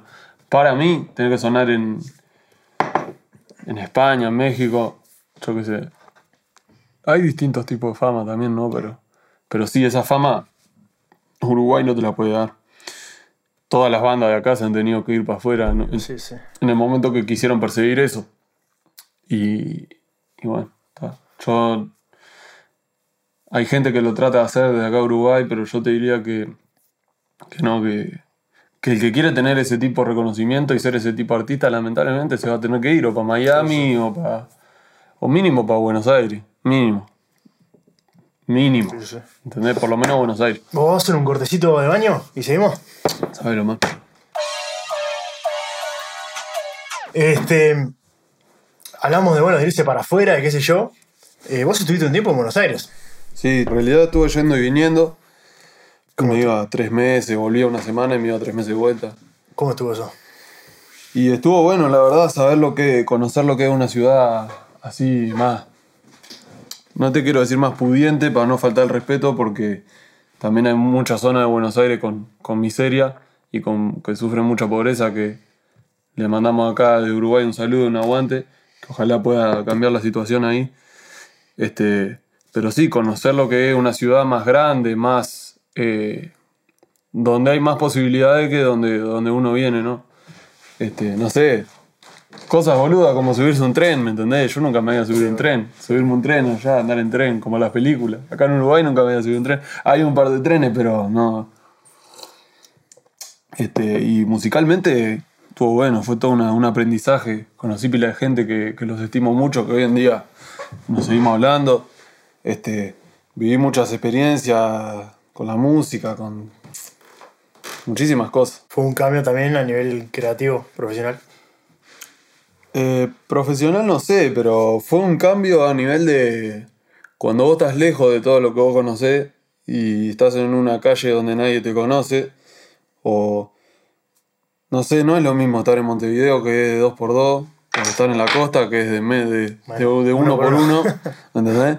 Que estar en Buenos Aires que en Buenos Aires sos una hormiguita más, no te conoce nadie, hacer tu vida. No sé, es distinto. El ritmo, el ritmo allá más rápido. Eh. No, y hay como una sinergia eh, artística re, repujante. Es como hay mucho creativo. Buscan ellos juntarse mucho, o yo lo percibo así desde acá. Eh, yo veo artistas que se conocen todos entre ellos, como que se están tirando, tirando para adelante. Sí, claro, hay mucho de eso. A mí en realidad no me tocó vivir tanto esa etapa porque cuando, como te digo, cuando a mí me llegó la pegada y la posibilidad de, contactar con pila de artistas que hay por la vuelta, que si bien he contactado, no me llegó la chance de repente de ir en persona y estar ahí, ¿me entendés? Que conozcan cómo soy yo, yo conocer cómo son ellos. Porque está, me agarró el coronavirus y nos quedamos acá en Uruguay, pero, pero sí, sí, hay toda una... Lo que pasa es que en un lugar donde hay 50 millones de personas, todo es otra cosa, ¿entendés? Si querés vivir de ilustrar zapatos, podés vivir de ilustrar zapatos porque siempre va a haber alguien que. ¿Entendés lo que te digo? Este, sí, por ese lado estuvo bueno. Hay cosas de Uruguay que no cambiaría. Que o sea, yo soy uruguayo, ¿no? Que no me vayan a tomar lo que estoy diciendo como diciendo que. Una cosa o la otra, ¿no? Pero está. Se, se, valoraron mucho aprender muchas cosas que, que, que no las conocía y que, que, que la fui a conocer. Igual ahora que hablabas de eso, bueno, que, el boom tuyo fue ahora. Vos en realidad, con el Bizarrap Station, tuviste un diferencial. Un antes y un después. Yo en realidad, donde cambió mi vida fue cuando yo pegué un tema que se llama No Soy Yo. Después pegué otro que se llama Dubai, después pegué otro que se llama Yakuza. Ahí fue cuando te puedo decir que a mí me cambió la vida. Cuando yo hice la, music, la Music Session, eh, mi vida era más o menos la misma. ¿Entendés lo que te digo? O sea, no, no cambió mi vida. Capaz que estaba sonando mucho por todos lados ese tema, punto, lo que quiera. Pero yo lo que digo que mi pegada fue como que hice la music session, después bajé y porque no, no, no, la, continué con cosas, ¿entendés? Y después de abajo arranqué de vuelta y ahí me pegué, como quien, no quiero decir solo, pero me, como que me pegué más con mis temas. Yo siento que donde a mí me cambió la vida, me empecé a sentir un artista reconocido, fue cuando pegué mis temas más que la... Pero no la continuaste después de la session, no porque no querías, sino porque no se fue dando por. Claro, porque no se dio, porque tenía, porque estaba, tenía problemas en mi vida, eh, yo qué sé. Estaban en Buenos Aires, no tenía. No me quiero hacer tampoco salirme a hacer el, pobre en la cámara, pero. Ah. Estaba en Buenos Aires y no tenía los medios que tengo ahora, ni loco. No tenía ni un buen celular para subir historia, nada. Y eso es lo de menos en realidad. Digo un buen celular por, por no decir que ya había sacado la Music Session y yo estaba en Buenos Aires y seguía haciendo changas para comprar una bolsa de rom, ¿entendés? Para comer. Te digo lo del celular porque, no sé, me salió eso porque no me gusta a mí hacerme el humilde, venir a la cámara y decir, ah, porque yo no, tenía y no sé qué. Pero la realidad es eso. Pero la realidad, brother, que yo saqué la Music Session y yo estaba en Buenos Aires, no tenía ni familia, ni padres, ni amigos, ni la poca gente que fui conociendo y yo qué sé, yo capaz que tenía una Music Session con millones de visitas, pero seguía haciendo changa, seguía rebuscándomela en el día a día. Me seguía colando al tren y allá en Buenos Aires y, buscando la manera de comprar comida, porque para comida era lo que faltaba, no, no otras cosas, ¿me entendés lo que te digo? Ahora que hablas esto de que no estabas tan pegado o vos lo veías así, ¿de dónde nace entonces el interés de Bizarrap? Yo creo que nace de que eh, fue, primero fue, fue el Peque, hacer una sesión. Y yo creo que en el momento que, el peque pegó, eh, más allá de que yo capaz no pegué en ese momento, sí se me, me, infló un poquito mi nombre. me ayudó a mí que el Peque Pedal, o sea, me. Como que todos sabían que era algo medio de la mano, ¿entendés? Él conmigo, era como algo de la mano, entonces. Pues son referentes de acá. Y sí, que el nombre de él subiera, también me puso a mí, a mi nombre en, en varias caras que si no fuera por eso, capaz que no me hubieran visto. Y yo creo que, que va por ahí. Que, que él fue a hacer la sesión y después, bueno, yo un día. eh, todo lo de la music session, te lo puedo decir él, nace un día que yo estaba al pedo sentado en el- ahí en Colonia, en el puerto del Buquebú, porque estaba al pedo en mi casa y dije, "Ta, me voy para Argentina. Yo hacía eso, yo juntaba tres palos que salía del pasaje y me iba con el pasaje y una mochila. No es que te digo que me iba para Argentina de viaje a, hospedarme en un hotel. Yo juntaba tres palos para el pasaje, me armaba una mochila con dos pantalones y me iba para allá a ver qué onda. Porque no me iba a quedar acá viendo cómo las, las oportunidades se me pasaban. Y estaba sentado ahí en el puerto del Buquebú. No me acuerdo qué historia había subido Luis Arrap. No sé si había subido que le habían verificado en Instagram. Que le habían puesto el tic de verificado. No sé qué le habían puesto. Que yo le contesté la historia y le digo, qué rica, Nieri, jajaja. Para joder, porque yo, ¿qué pasa? Cuando estaba en el.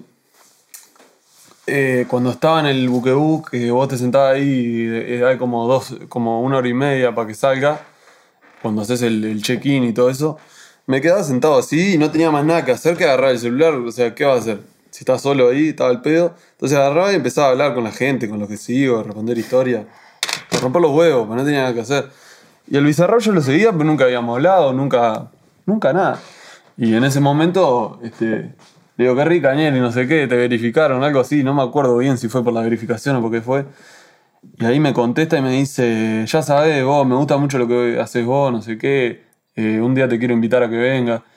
Y yo le digo, anda, y le paso una foto. Le paso una foto del puerto de Buquebú, le digo, mirá, justo estoy cruzando por Argentina. Le digo, anda, me dice, pa, entonces ya está, me dice, cuando... Y yo no lo podía creer, yo me dice, cuando venga, pasate por acá por casa, no sé qué. Y yo pensaba, no sé, que él quería conocernos, producir un tema. Y ahí le puse, oh, pero vos qué querés hacer, un tema o querés hacer un- una sesión o, qué. Y el loco me, me dijo, quiero que hagas la sesión. Y. Y está, yo ahí estaba re emocionado. Y fui para ahí, toda una historia. Encima ese día fui fumando abundante pucho, que llegué con la garganta toda rota, no, tenía, no había letra escrita. Él me había mandado 3, 4, 3, 4 beat ahí y ninguno me había salido nada. Y, y llego ahí no teníamos nada, ni él tenía un beat, ni yo tenía una letra.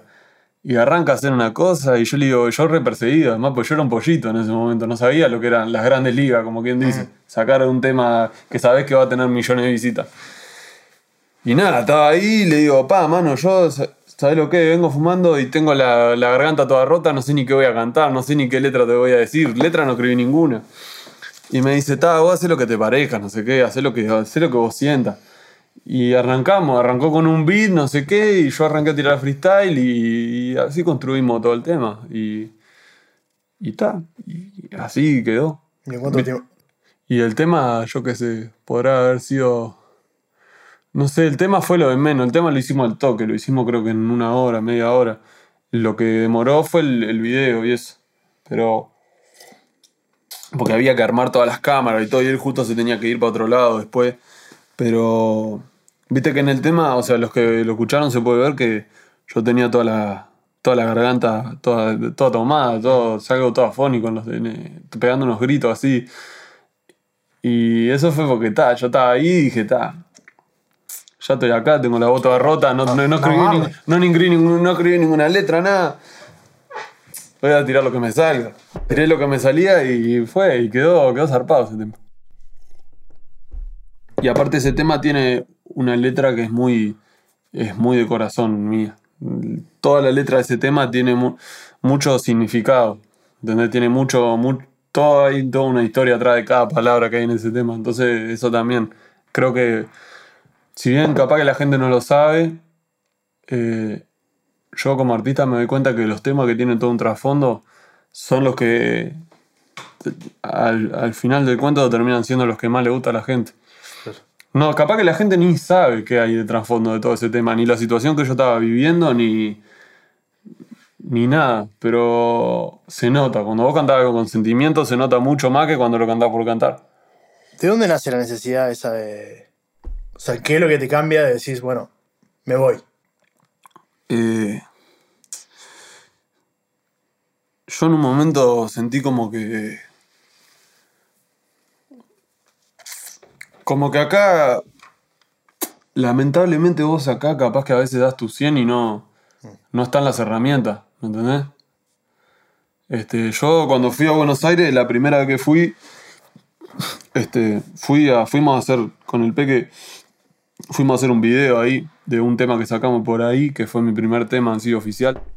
Eh, y tal, al ver todo lo que había allá, de todas las posibilidades, de, que estaba todo más avanzado, de que, de que ahí el talento que nosotros teníamos se podía explotar más. eh, ha- hay cosas que vos no podés. ¿Cómo te explico? Pa- para estar al, mismo nivel que, que los demás, a veces precisás tener la misma herramienta. Y eran herramientas que, en su momento en Uruguay no, las había. Entonces, todo eso me hizo sentir la necesidad de. Tengo que ir para ahí. Y, también la necesidad de, de sentirme a. A mí me gusta mucho sentirme a. Que eso, a mí el coronavirus me afectó mucho en ese sentido de repente. Yo soy una persona que la estabilidad me estresa a mí. Me gusta, eh, me considero yo un luchador de la vida. Me gusta estar en situación donde yo la tengo que luchar. ¿Entendés? Me gusta, a mí me gusta esa, yo percibo esa sensación de estar en un país donde no me conoce nadie, donde, ¿me entendés? Donde no sos nadie, en ningún lado de nada. Y yo percibo esa se- sensación, mano. La percibo porque me gusta, es lo que a mí me hace sentir esa adrenalina. ¿Entendés? Ir conociendo otra ciudad de cero, caminar por todos lados, conocer gente. eh, todo eso a mí me pone hasta en el tanque porque es la, la situación que, yo que me gusta. Entonces acá ponerle en Uruguay me encanta la vida que tengo, ¿entendés? Pero ya tengo una vida estable, tengo familia, tengo amigos, tengo esto, tengo lo otro y, a veces eso te hace perder un poco el hambre de, de explorar cosas nuevas y de... ¿Entendés? Entonces a mí el hecho de viajar me, daba eso. Me, hacía sentir no sé cómo explicarte, esa sensación donde solo sos vos y el viento y el sol y la noche. ¿Entendés? Es así. O sea, uno acá, uno donde en el lugar donde vive tiene muchas cosas a las cuales, con las cuales se puede acostar de espalda y descansarse. ¿Entendés?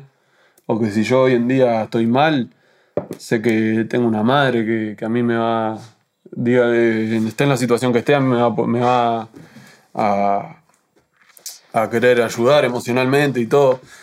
Y tengo amigos y tengo, yo qué sé, tengo una casa donde puedo dormir, ¿entendés? Donde si un día no quiero salir a la calle y buscarme nada, no me lo busco porque me duermo y disfruto de dormir ese día. Yo creo que estar en Buenos Aires a mí, al sacarme todo eso, me hacía... Nada, sacar mi- el espíritu de supervivencia, que es lo que más, lo, lo más potente que tiene el ser humano. Y, y te digo la verdad, me, me, quedo con ganas de, de volver a vivir eso. Sí. ¿Y qué sería? ¿Irte de España ahora, por ejemplo? Y no sé, no sé si España porque no sé, pero viajar, viajar, estoy esperando para viajar. Para viajar, a mí me gusta mucho perderme. Yo cuando, cuando viajaba antes me sacaba pasaje de ida y, y hasta a veces iba solo con la plata de la ida. Y después que sea lo que Dios quiera. Y terminaba volviendo, consiguiendo. Dejar fluir la vida, ¿viste? Dejarla fluir. A veces uno, cuando está siempre mucho en un lugar, este. Es como el agua estancada, ¿entendés? No es lo mismo el agua estancada que el agua que corre. Un río que corre y renueva el agua todos los días, ¿entendés? Yo soy una persona que creo que no estoy hecho para la, para la monotonía. No me hace bien.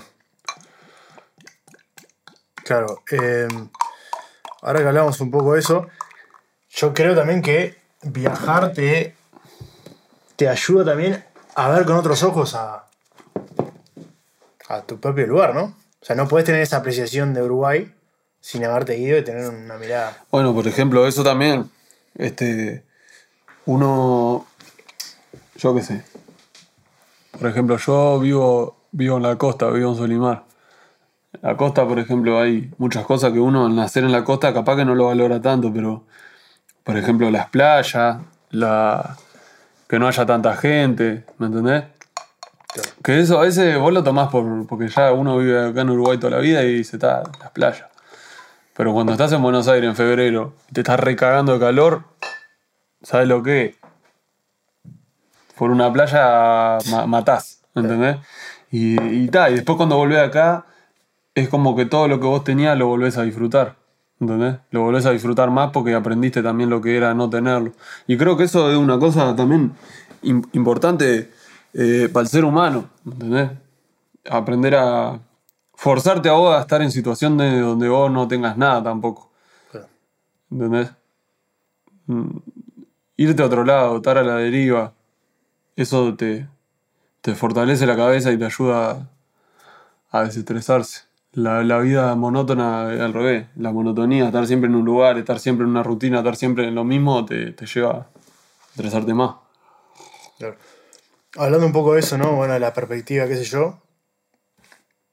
Me gustaría saber qué valorás de acá, de la, ya sea del país o de, de lo que te da la música acá, y qué si vos pudieras, con tu música, cambiar y bueno, yo creo que la música acá en Uruguay me da una de las pocas. Me, da el. No, no, sé si te puedo decir escaparle del sistema, porque al sistema no le escapa a nadie, porque igual todos pagamos impuestos y todo. Y todos queremos cambiar de auto todos los años y al final todos estamos en el sistema. No te voy a decir un discurso hippie porque tampoco es. Pero yo creo que la música a mí lo que, lo que más me gusta que me da es la posibilidad de vivir una vida eh, de no estar atado a, muchas cosas. ¿Entendés? Ponerle que yo si el día de mañana quiero, me levanto y me voy para otro país y lo que hago lo puedo seguir haciendo porque es por internet. ¿Entendés? Y, mi plata la puedo seguir cobrando y, puedo vivir en otro lado. Yo qué sé, si yo me dedicara a estudiar o me dedicara a trabajar o me dedicara a otra cosa, eh, no.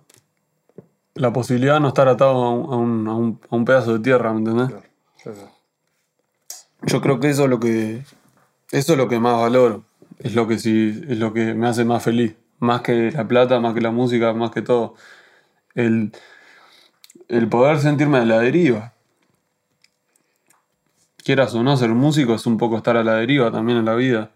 Porque no es que vos digas, pa, el lunes te tenés que levantar a las 8 y ponerte a grabar un tema para sacar tal día.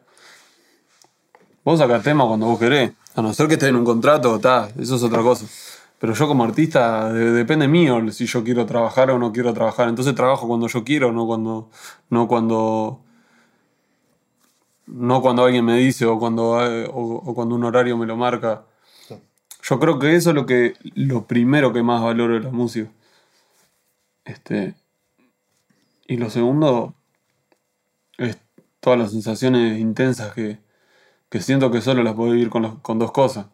O con la música o con la droga. Porque hay sensaciones.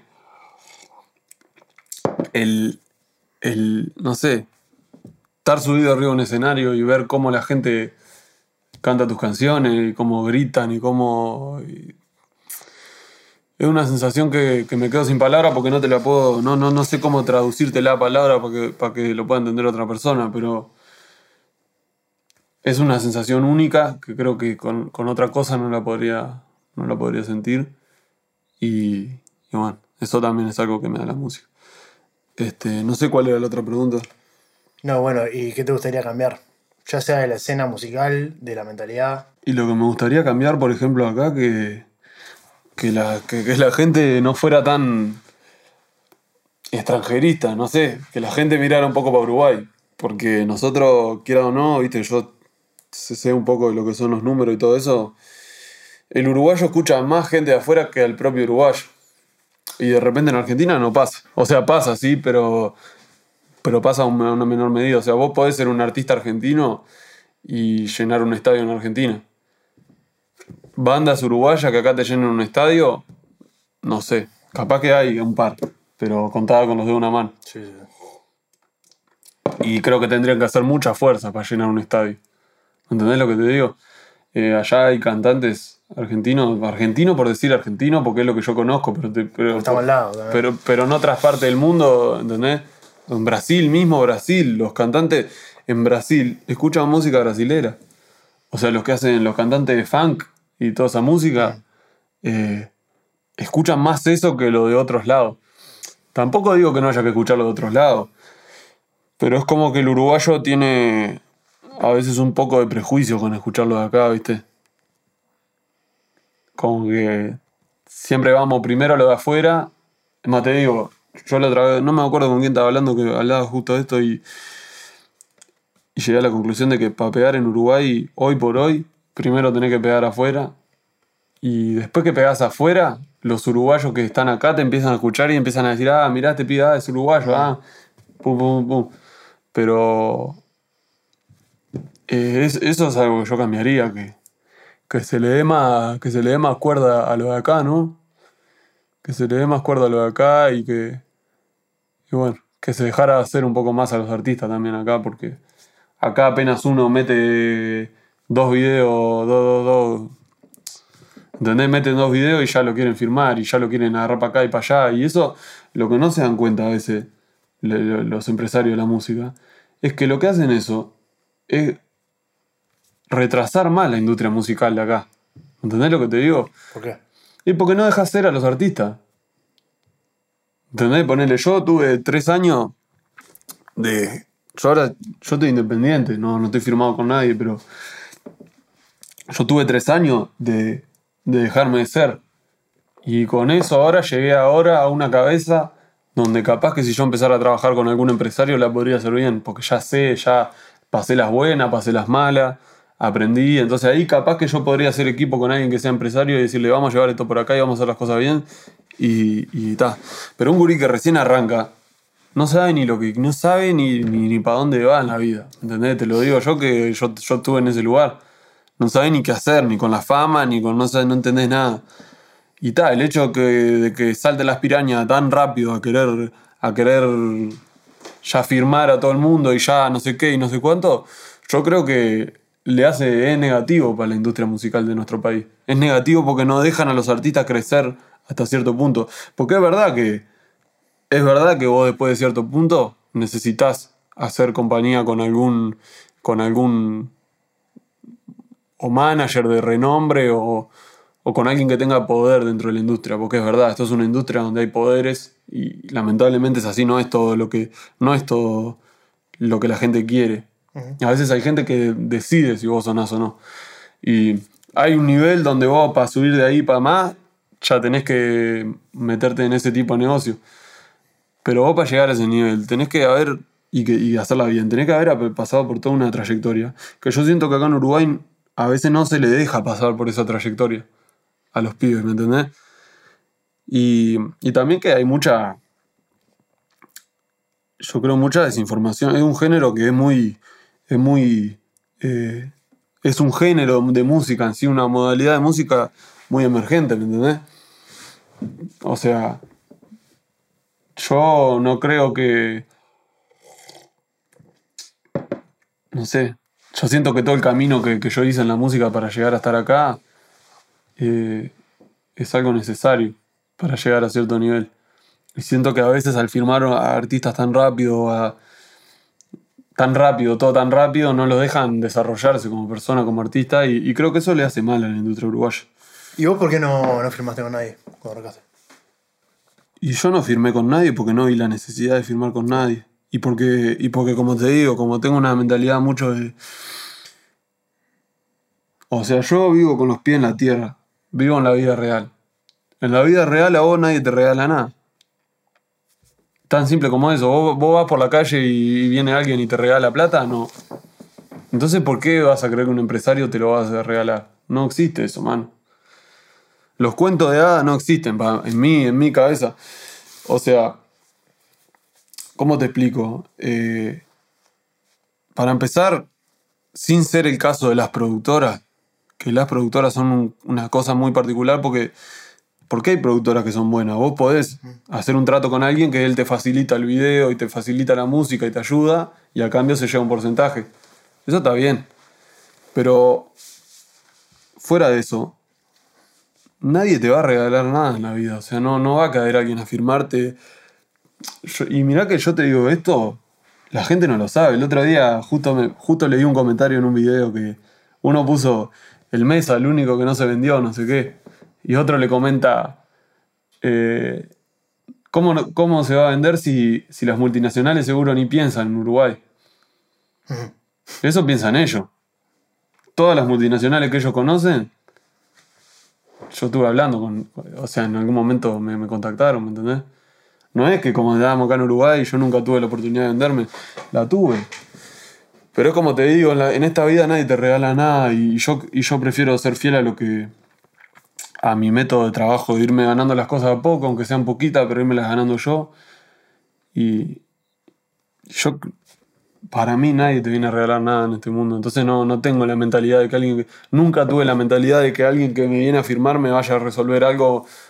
¿Entendés? Yo demuestro con, demuestro y, juzgo las cosas con, con acciones más que con, más que con palabras. A mí ya cuando alguien me viene a hablar mucho, es como ponerle, no sé, los negocios de los autos y las motos.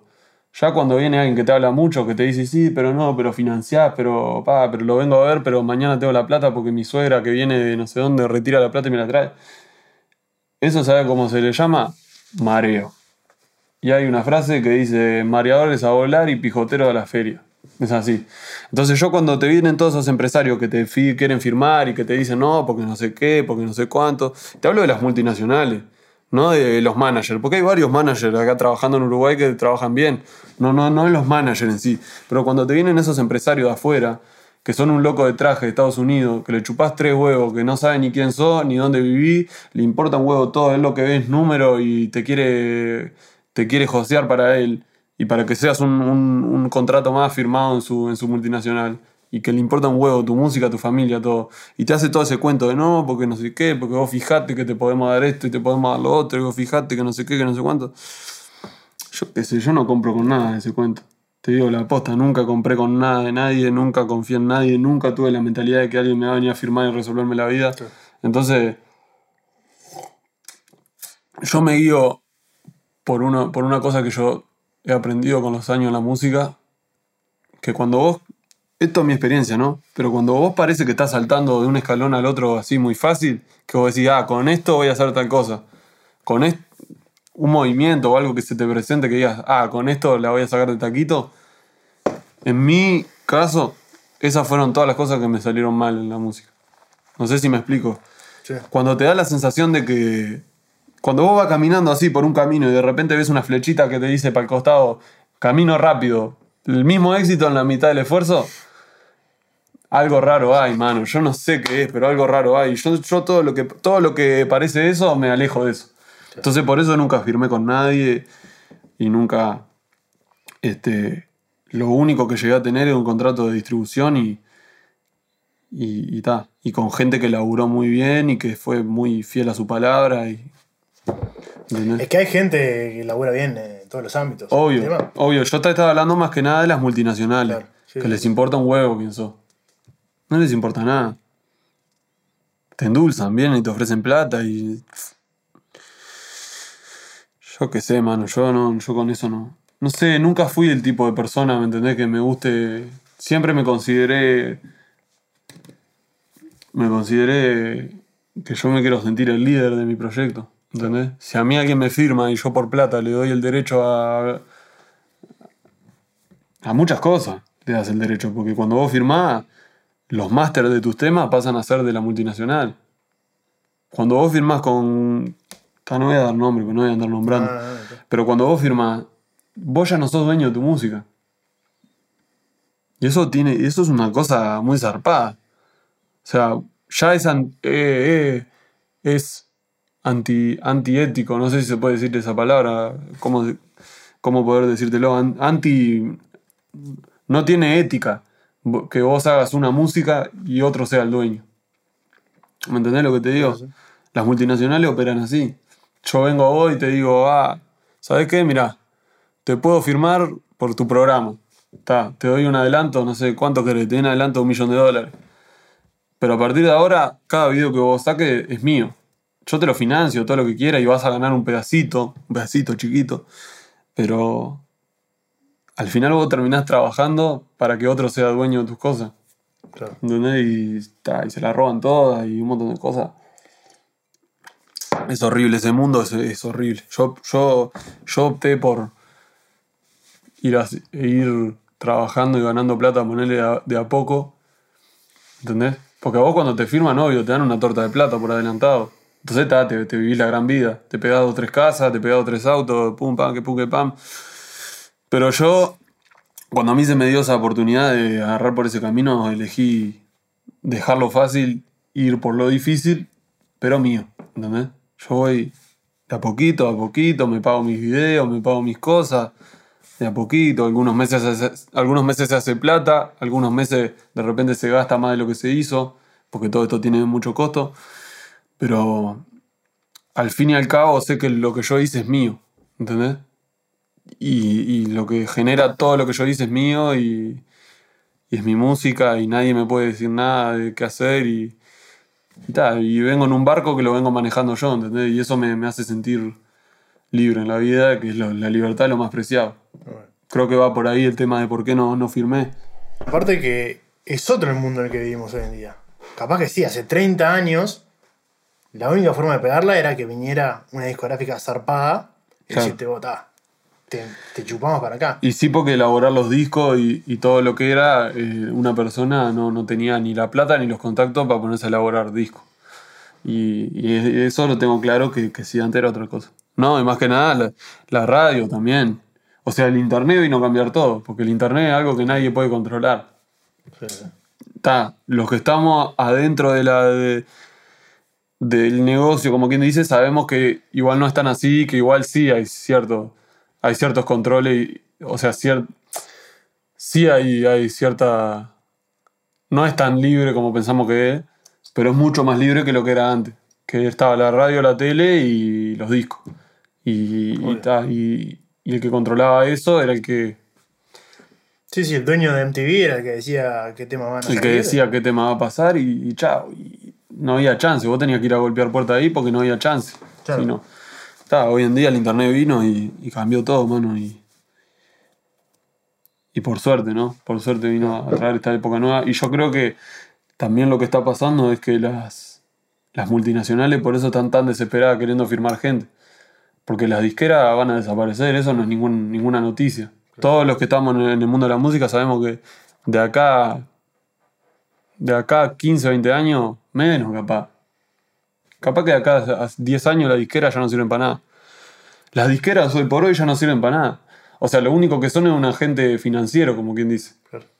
Son gente que acumuló, son empresas que acumularon mucha plata y que lo único que te pueden ayudar es en bancarte la plata que, que otro no te puede bancar. Pero ahora hay mucha competencia por el lado de, de los artistas, porque el artista cuando se pega y ahí junta un poco de plata, se da cuenta que puede invertir en otros artistas más chicos también. Entonces, entre todo eso, como que se le va haciendo la, la, la contra a la, a la disquera. Tampoco me va a venir a hacer tanto el antidisquera, pero... No, no, no es lo que yo entiendo. Que Pero, en el, pero están, van a desaparecer, a no ser que encuentren otro, otro, otra forma de... Los sellos, por ejemplo, son algo que, las vino a suplantar a las disqueras. Pero las disqueras también están peleándola por otro lado. Porque uno dice, yo te digo, por ejemplo, eh, ah, yo, no firmo con nadie, ponele. Pero cuando vos te pones a ver las distribuidoras, los principales accionistas son las disqueras por ejemplo, de Orchard, como vos me viste que me hablaste hoy de Orchard, vos decís, "Ah, yo no firmé con nadie, yo distribuyo con The Orchard. Pero The Orchard es de Sony. O sea, Sony la tiene comprada. O sea, lo que no te ganan por un lado, te lo ganan por el otro. Mm. ¿Entendés? Sí, sí. Entonces, ta, ese también es el, el- el lado por, por el que ellas tratan de, de subsistir. Yo creo que lo que se va, lo que se va a disolver un poco es ese, ese modus operandi de ser una disquera y van a haber más sellos y van a haber más distribuidoras y van a empezar a poner la plata de otra manera en otros lados. Por eso también que yo no, no le tengo mucha fe a los contratos tradicionales de, porque no, no creo que ese, es- está cambiando el mundo, creo que eso no, no es lo que se viene. Hoy en día es cada vez más fácil hacer música, hacerse viral, ni te digo. Sí, TikTok. que hablamos hoy. Es que, brother, hay las las- las disqueras mismas, vos ves que sacan temas a veces, que a fuerza de comprarle millones de visitas de publicidad, sale uno, te, se, se graba y dice el Pepe. Y se hizo más viral. ¿Entendés? Y las disqueras están poniendo plata en artistas y videos de. Videos que te sale un video más plata que la que yo hice en toda mi carrera, ponele. Pero no pueden contra la fuerza de lo, que, de lo nuevo que se viene, ¿entendés? Del internet, de, de- de la, de la libre información. ¿Entendés? De la libertad de que vos, si querés, con este mismo micrófono te lo ponés acá y te grabás un tema. Y, y con esa misma cámara te la agarrás así y grabás el video. Y ni con esa, agarrás esta, la ponés así y te grabaste el video. ¿Para qué precisas una disquera? Sí, sí. ¿Entendés? Entonces, está. Eso es. Yo creo que es algo que se viene, ¿viste? Que, que- Obviamente te pueden apoyar por otros lados. Eh, y obviamente, como te dije, hay gran parte del internet que, que se controla también. Porque si bien es libre, o sea, vos te podés hacer viral gratis, como quien dice, sin, sin tener que meterte en nada. Pero sí hay gente que te puede poner trabas si no le gusta que vos te estés haciendo viral. O sí hay gente que te puede venir a endulzar con plata de repente para firmarte a vos y que no le compitas al artista de él. Hay muchas estrategias sucias, ¿viste? Y, las plataformas digitales, no es que tengan estrategias sucias ni nada, pero sí hay relaciones con las plataformas. No es una cosa. Yo qué sé. Todavía no, no, no, no, la industria de la música no transicionó a, a un momento donde realmente sea 100% libre y nadie controle nada. Sí. Sí existen todavía cosas, ¿entendés? Gente que, que, que dice esto acá y dice esto allá y cambia lo que y cambia tu repercusión y cambia cosas. Pero eh, yo creo que, que va en camino de eso un poco, la cosa ahí. ¿Qué pensás que es lo que se viene? ¿O cuál sería el formato que para vos decir, bueno, esto funciona para ambas partes, ¿no? Y yo creo que el formato que se, que se viene ahora, eh, que ya se está viniendo hace un tiempo, son los, los sellos. Los sellos discográficos. Y, y no sé si tanto los sellos en sí como estructura de sellos, sino el, el invertir particularmente en una persona. ¿Entendés? No tanto que venga una disquera y vos seas parte de, una disquera. ¿Entendés? Yo siento que viene un formato donde las personas comunes y corrientes se van a dar cuenta que ellos, si quieren, se pueden ahorrar, comprarse una cámara y empezar a hacer video. Y se van a dar cuenta que si quieren pueden comprarse un micrófono, ver dos tutoriales y aprender a hacer, a grabar y a, y a no sé qué. Entonces se viene toda una nueva época donde no se va a necesitar tanto de, de todas esas estructuras multinacionales que, que habían antes. Sí. Y, y creo que el punto de quiebre para eso lo va a dar el día que algún artista grande se vaya independiente. ¿Entendés? Bueno, han habido algunos artistas. Eh, Ha- han habido, sí. Chance the Rapper, por ejemplo, Obvio. tiene... Pero yo te digo uno de los, de los primera línea, ¿me entendés? El día que, que que mande pase. todo a cagar. ¿Eh? Que mande todo a cagar. Sí, sí, en realidad no pueden tampoco, porque está, porque no, cuando estás en ese mundo es otro mundo. Pero yo creo que lo que se viene es eso.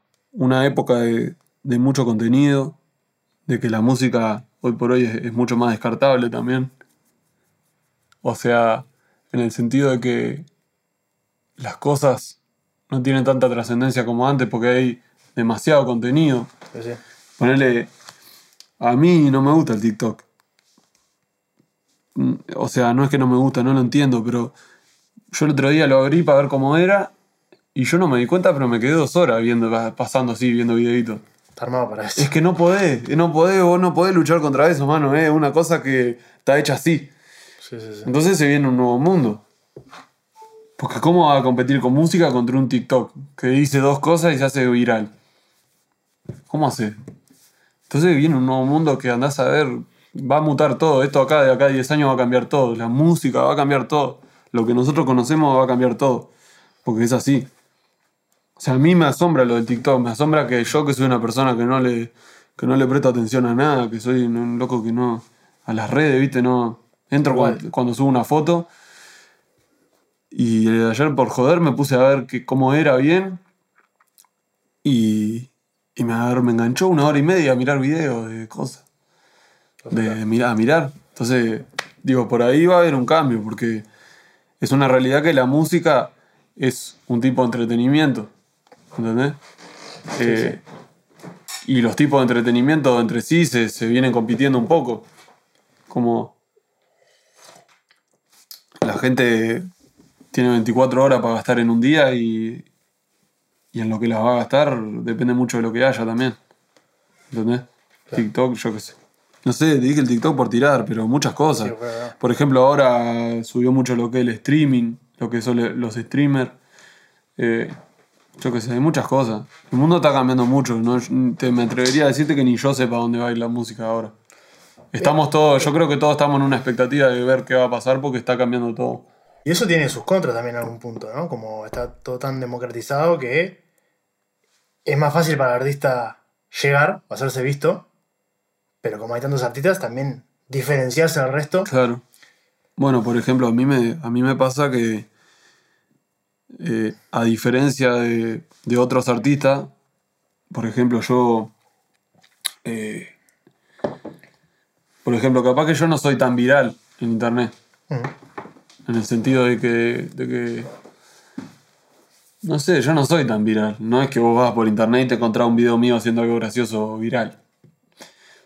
Pero por otro lado tengo la ventaja de que yo tengo un catálogo de temas que la gente lo escucha.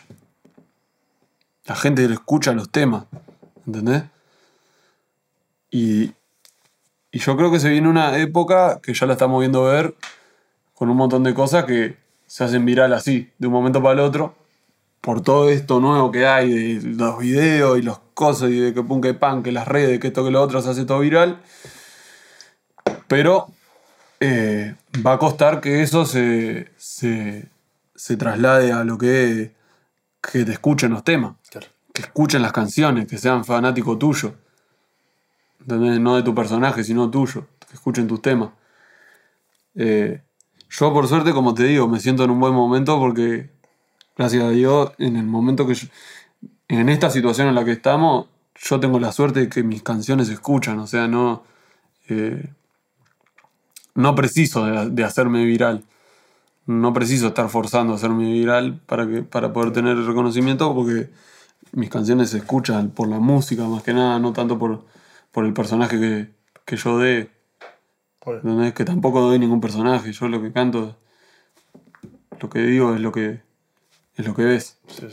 Capaz que hay parte que obvio, yo no me voy a poner a hablarte en un tema de que, yo qué sé, del negocio y de cosas que sé que, o de lo que pienso de la música, o lo que pienso de las cosas. Porque, porque está, porque la gente hoy por hoy está buscando otra cosa, pero pero bueno, yo creo que, que, que la vengo zafando de taquito, un poco escapándole a eso, de que, de que si no sos un personaje, que, que eso es también a lo que. de lo que te venía hablando al principio, el mensaje, ¿viste? De tener los pies en la tierra. sí. Yo tengo la suerte que duermo tranquilo, ¿entendés? Porque no doy ningún personaje y no necesito de dar un personaje para, para, que, para que mi música pueda. No sé si trascender, porque trascender es una palabra muy grande, pero para que mi música pueda ser escuchada, ¿entendés? Yo la vengo, por suerte, la vengo, la vengo zafando esa. No. No sé, no, no, no estoy mucho en eso. ¿Vos vamos a hacer otro cortecito de baño? ¿Lo repito? A ver. ¿Le ¿Recibiste críticas de haber tenido un éxito tan, tan rápido? No, críticas de ese tipo no, no. Lo que pasa es que si vos te referís adentro de Uruguay, eh, Uruguay es de 2x2. Y acá en Uruguay, el que me conoce sabe que yo vengo laburando como loco. Y desde muchísimo antes que, que estuviera el trap y que estuviera todo, yo soy un loco que labura como loco.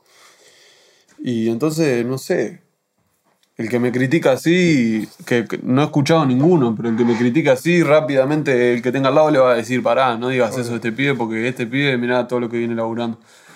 Entonces, no sé, no, no, no, no he llegado a escuchar algo así y si, y si lo hubiera, te digo que, que no se le va a dar mucha, mucho, que no va a agarrar mucha atención de la gente es un comentario de eso porque no tienen de qué agarrarse para decir eso. Para decir, ah, te pegaste así, después bajaste y no sé qué y no sé cuánto. Yo qué sé. Yo no, soy una moda. No, nunca, nunca fui el,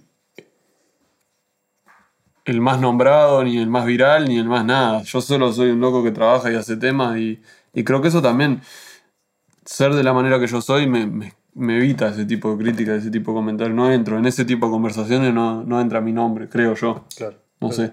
Lo preguntaba por, por saber, porque es una reacción que todo el mundo, eh, todos los artistas exitosos así con un boom, en algún punto Claro. la, la- la viven. No, debe, debe, capaz que debe haber pasado en su momento.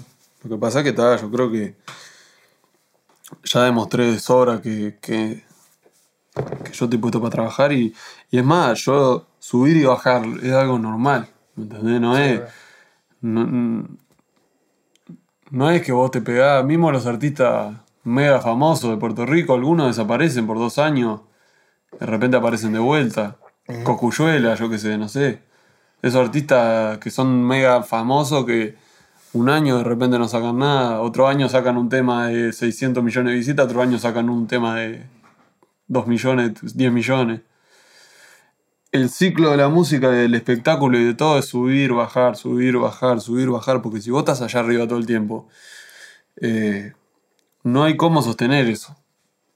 ¿Entendés lo que te digo? No, no hay cómo sostener el estar allá arriba todo el tiempo. Llega un momento que a la gente, que, que- ¿qué más tiene que hacer para llamarle la atención? Sí, la sorpresa ya la, la, la quemaste. Ya saben lo que sos, ya saben, y bueno, y ahí a veces tenés que tomar un tiempo, descansar, dejarle lugar a otro. Porque uno, hay gente que, por ejemplo, hay artistas que no le gustan los artistas, que lleguen artistas nuevos y, y lo ven como una amenaza o como alguien que le viene a comer el puesto. Pero eso al revés. Lo que no piensan es que cuando hay un artista nuevo, el artista nuevo vos le tenés que abrirte y dejarlo que entre. Que refresque, refresca la cabeza de la gente, tiene su momento. Y después que tiene su momento, el artista viejo entra de vuelta. Porque seguís siendo un clásico, ¿entendés? Seguís siendo lo que a la gente lo llevó a ese. Y, y no es que el artista nuevo te viene a comer el lugar, sino que viene a hacer lo suyo y capaz que está ya en su momento y después a él le toca bajar y vos te toca entrar de vuelta. Pero es una cosa que es así. Y que todos somos, como quien dice, compañero, ¿no? Eh, yo creo que tendría que haber un poco más de unión que tendría que haber un poco, pero está, es una cosa complicada porque en el ambiente de la música no es muy común tener los pies sobre la tierra. Yo tengo los pies sobre la tierra porque sigo viviendo en Solimar, porque tengo los mismos amigos, porque soy porque soy una persona más allá del personaje de la música.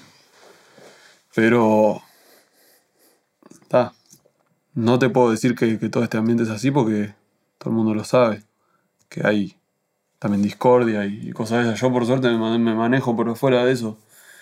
Y, y bueno, pero no sé qué estábamos hablando de eso, de, de subir y bajar. Sí, Que, que, ta, que creo que es un ciclo, ¿me entendés? sí, sí. Que a veces como cuando vos estás allá arriba es tu responsabilidad como artista grande de decir, ah, me hago un poco para atrás y dejo que, que los que vienen atrás hagan lo suyo. Después volver, después pum, después pam. Y tal, y los que critican, la gente siempre va a hablar. Yo qué sé. La gente siempre va a hablar. Siempre. Te esté yendo bien, te esté yendo mal. La gente siempre va a hablar y los que tengan energía negativa siempre la van a querer repartir por el mundo. Pero vos lo que tenés que hacer, uno lo que tiene que hacer es mantenerse por fuera de eso. Por eso te digo, a mí me queda la cabeza en blanco cuando me preguntás esas cosas porque no... Yo estoy tan por fuera de eso, no tengo ni idea de lo que hablan mío, no sé. No lees comentarios de, de nada. Ni siquiera, no solo no los leo, sino que... Porque no es tanto que no los leo. Capaz que un día que saqué un tema vi un par de comentarios. Es que mi cabeza no los toma como la realidad. Yo tengo una... Mi, mi, mi cabeza... ¿Viste cuando vos ves una película de terror? Que ves los fantasmas, todo, te asustás, pero... mm, No tanto, porque después, porque vos pensás, te das cuenta que es una película lo que vos estás viendo, que no es la... Sí. A mí me pasa lo mismo con los comentarios de internet y con las envidias de la música y con todas esas cosas. Yo, a mí en la vida real, mientras nadie me venga a la vida real a decir nada, no, ando- no me persigo con nada, ¿me entendés? Porque por internet todo comentan, por atrás un celular. Eh, yo eso lo tomo, lo tomo como que no es real. No es la realidad eso, para mí no es la realidad. Mi realidad es lo que yo vivo todos los días, en, la- mi vida real, con mis seres queridos, con, con mi equipo de trabajo, con mi, no sé, cuando voy a un show y, y- veo a la gente cantar los temas y me quedo después del show y me quedo hablando con la gente. Para mí esa es la vida real. Entonces como que no he visto muchas críticas y si la habré visto alguna, mi cerebro las, las, Es como el, el- la película esa de los hombres de negro que te pasaban en cosas así, se te borra. Ni me acuerdo, ¿entendés? Porque no estoy ni pendiente a eso. No sé, no. Y tampoco soy una persona muy criticada. No, Porque, ¿qué tenés para criticar de mí? O sea, si te pones a pensar que me tenés para criticar, yo qué sé. No sé, es mucho, yo no soy mucho de hacerme ver o de querer figurar o de querer. Entonces no sé. No tengo tampoco un perfil mucho que me vengan a criticar. Hablando de dar lugar a los que vienen, ¿te ves teniendo un sello tuyo? ¿O desde qué lugar te gustaría apoyar en ese sentido? Y podría, sí, podría tener un sello mío. Lo que pasa que yo eh, no quiero perder la, la nobleza que tengo. El negocio de la música a veces es... A veces hay que ser frío. Yo soy una persona muy... No soy frío con la gente. Con, con la gente de afuera sí soy frío.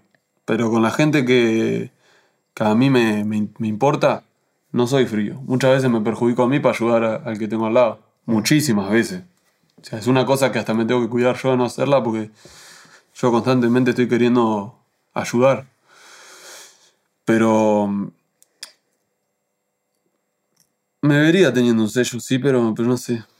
No, no porque sea no es el momento ahora, me parece. Claro, creo que ahora no es el momento, ¿entendés? De dedicarme a eso, pero, pero sí me vería, sí, obvio. Obvio que me vería porque creo que hace falta gente de corazón en, en- en lo que es la parte empresarial. Gente de, de- de valores, Sí. de, de lealtad, de nobleza, de...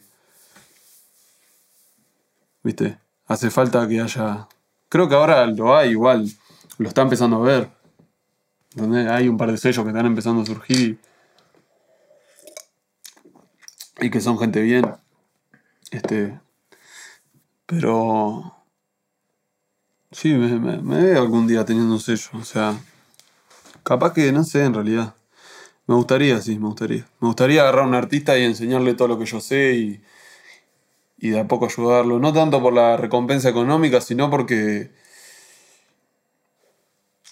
no me quiero hacer el Peter Pan, pero yo lucho un poco porque haya gente, gente de código, de valores en esto, en este, en lo que, en lo que yo me dedico. Y cuando yo veo que alguien es de código y que es de valores y que es de, y que es de, tiene buen corazón, lo, lo ayudo hasta gratis. Hay un montón de gurises que yo ayudo y que no, yo no gano nada de su música, no gano nada. Pero porque sé que ellos son gente que vos te das cuenta que tienen, que tienen valores. ¿Entendés? Este. Así que no sé, no sé, lo del sello me gustaría, sí, pero no. No sé, tampoco. O No bueno. sé si, si tanto me interesa tanto como negocio, sino como algo. Me gustaría enseñarle, agarrar a alguien y enseñarle lo que yo sé y, y- y- que, se- y que pueda hacer lo que hice yo, pero mejor, cometiendo menos errores. ¿Cometiste muchos errores vos? No, dentro de todo, cometí muy poco. Pero cometí. Eh, pero no, no sé, en realidad, yo qué sé, eso tampoco lo sé yo, porque capaz que hay cosas que, que en su momento eran un error y, y, y no- y uno no se da cuenta, pero yo considero que dentro de todo, para la situación en la que yo empecé a hacer esto, la hice bastante bien. O sea, no sé en realidad qué- a qué le puedo decir errores, pero la hice bastante bien. Estaba, hubo un montón de cosas que obviamente te lleva a aprender, te lleva su tiempo. ¿Entendés? Aprender qué es lo que sirve y lo que no te lleva su tiempo. Y al principio no sabes nada. Puedes tener temas con millones de visitas, pero no sabes nada. No sabes nada de nada. Ni de cuidar las relaciones con los demás seres humanos, ni. ni nada. ¿Entendés? Yo, por eso yo creo que lo que marca un artista no es tanto qué tan pegado tienen los temas. ¿Entendés lo que te digo? Puede venir hoy un, un artista que mañana meta mil millones de visitas. Me fui al carajo. Mil millones no. Porque para meter mil millones tiene que haber un par de hombres de traje que digan, que te tengan en la lista de este sí. Porque no, no es así tan fácil. Pero puede venir un artista que el día de mañana meta 100 millones de visitas o 200 millones de visitas, yo qué sé, el número no importa. Pero para mí, eh, lo que marca a la persona es la, la trayectoria. Capaz que uno que mete 100.000 visitas, pero viene de una trayectoria de 10 años, de 5 años de lucharla, de tener alto, de tener bajo, y sigue siendo persona, ¿me entendés? Eh, eso lo valoro un poco más. Porque capaz que en un momento que, que- que- que nos va bien, todos somos eh, bondadosos, todos queremos ayudar, todos queremos conectar con otra gente y todo. Pero para mí el que, el que a mí me, me atrae la vibra de que yo me siento afín con él es la persona que lleva una trayectoria, que subió, que bajó, que, y se mantiene rígido, que sus ideales, que sus ideales, que las cosas que habla, que las cosas que dice, que las cosas que vive se mantienen rígidas. Que no es todo un cuento de como voy para arriba, soy una cosa y el día de mañana me doy vuelta y soy otra. ¿Entendés? Sí, sí. Entonces, digo, también por ese lado, yo valoro a los artistas más que nada por la trayectoria. No tanto por las visitas. Es por cuánto tiempo puedan aguantar y les dé la cabeza, la mente, el cuerpo, los valores les dé para aguantar en este. en todo este circo que. que no es fácil. No es fácil aguantar todas las cosas que tiene esto, ¿no? No solo la fama, la- todo. Creo que, que ahí es lo que, viste, lo que, lo que marca. Este, y creo que un poco también se está perdiendo eso, hoy por hoy. Se está perdiendo el, valorar la trayectoria de los artistas. ¿viste? Por ejemplo, yo sé que hay muchas cosas que yo pasé, así con mi pequeña y corta carrera de tres años, yo sé que hay muchas cosas que yo pasé, que hay muchos que se van a hacer famosos ahora que no la pasaron. Que no la van a pasar. Porque ya hay una, una cosa ya toda creada que, y no me, y no me molesta a mí. Está bien. Pero, este. Hay cosas que te las da la, la- la trayectoria, ¿me entendés? ¿Cómo qué? Y como el entender, valorar a las personas, valorar cosas por fuera de la plata y de los números, valorar las relaciones humanas, ser gente. Ser gente te lo da la trayectoria, ¿entendés? Porque, yo qué sé.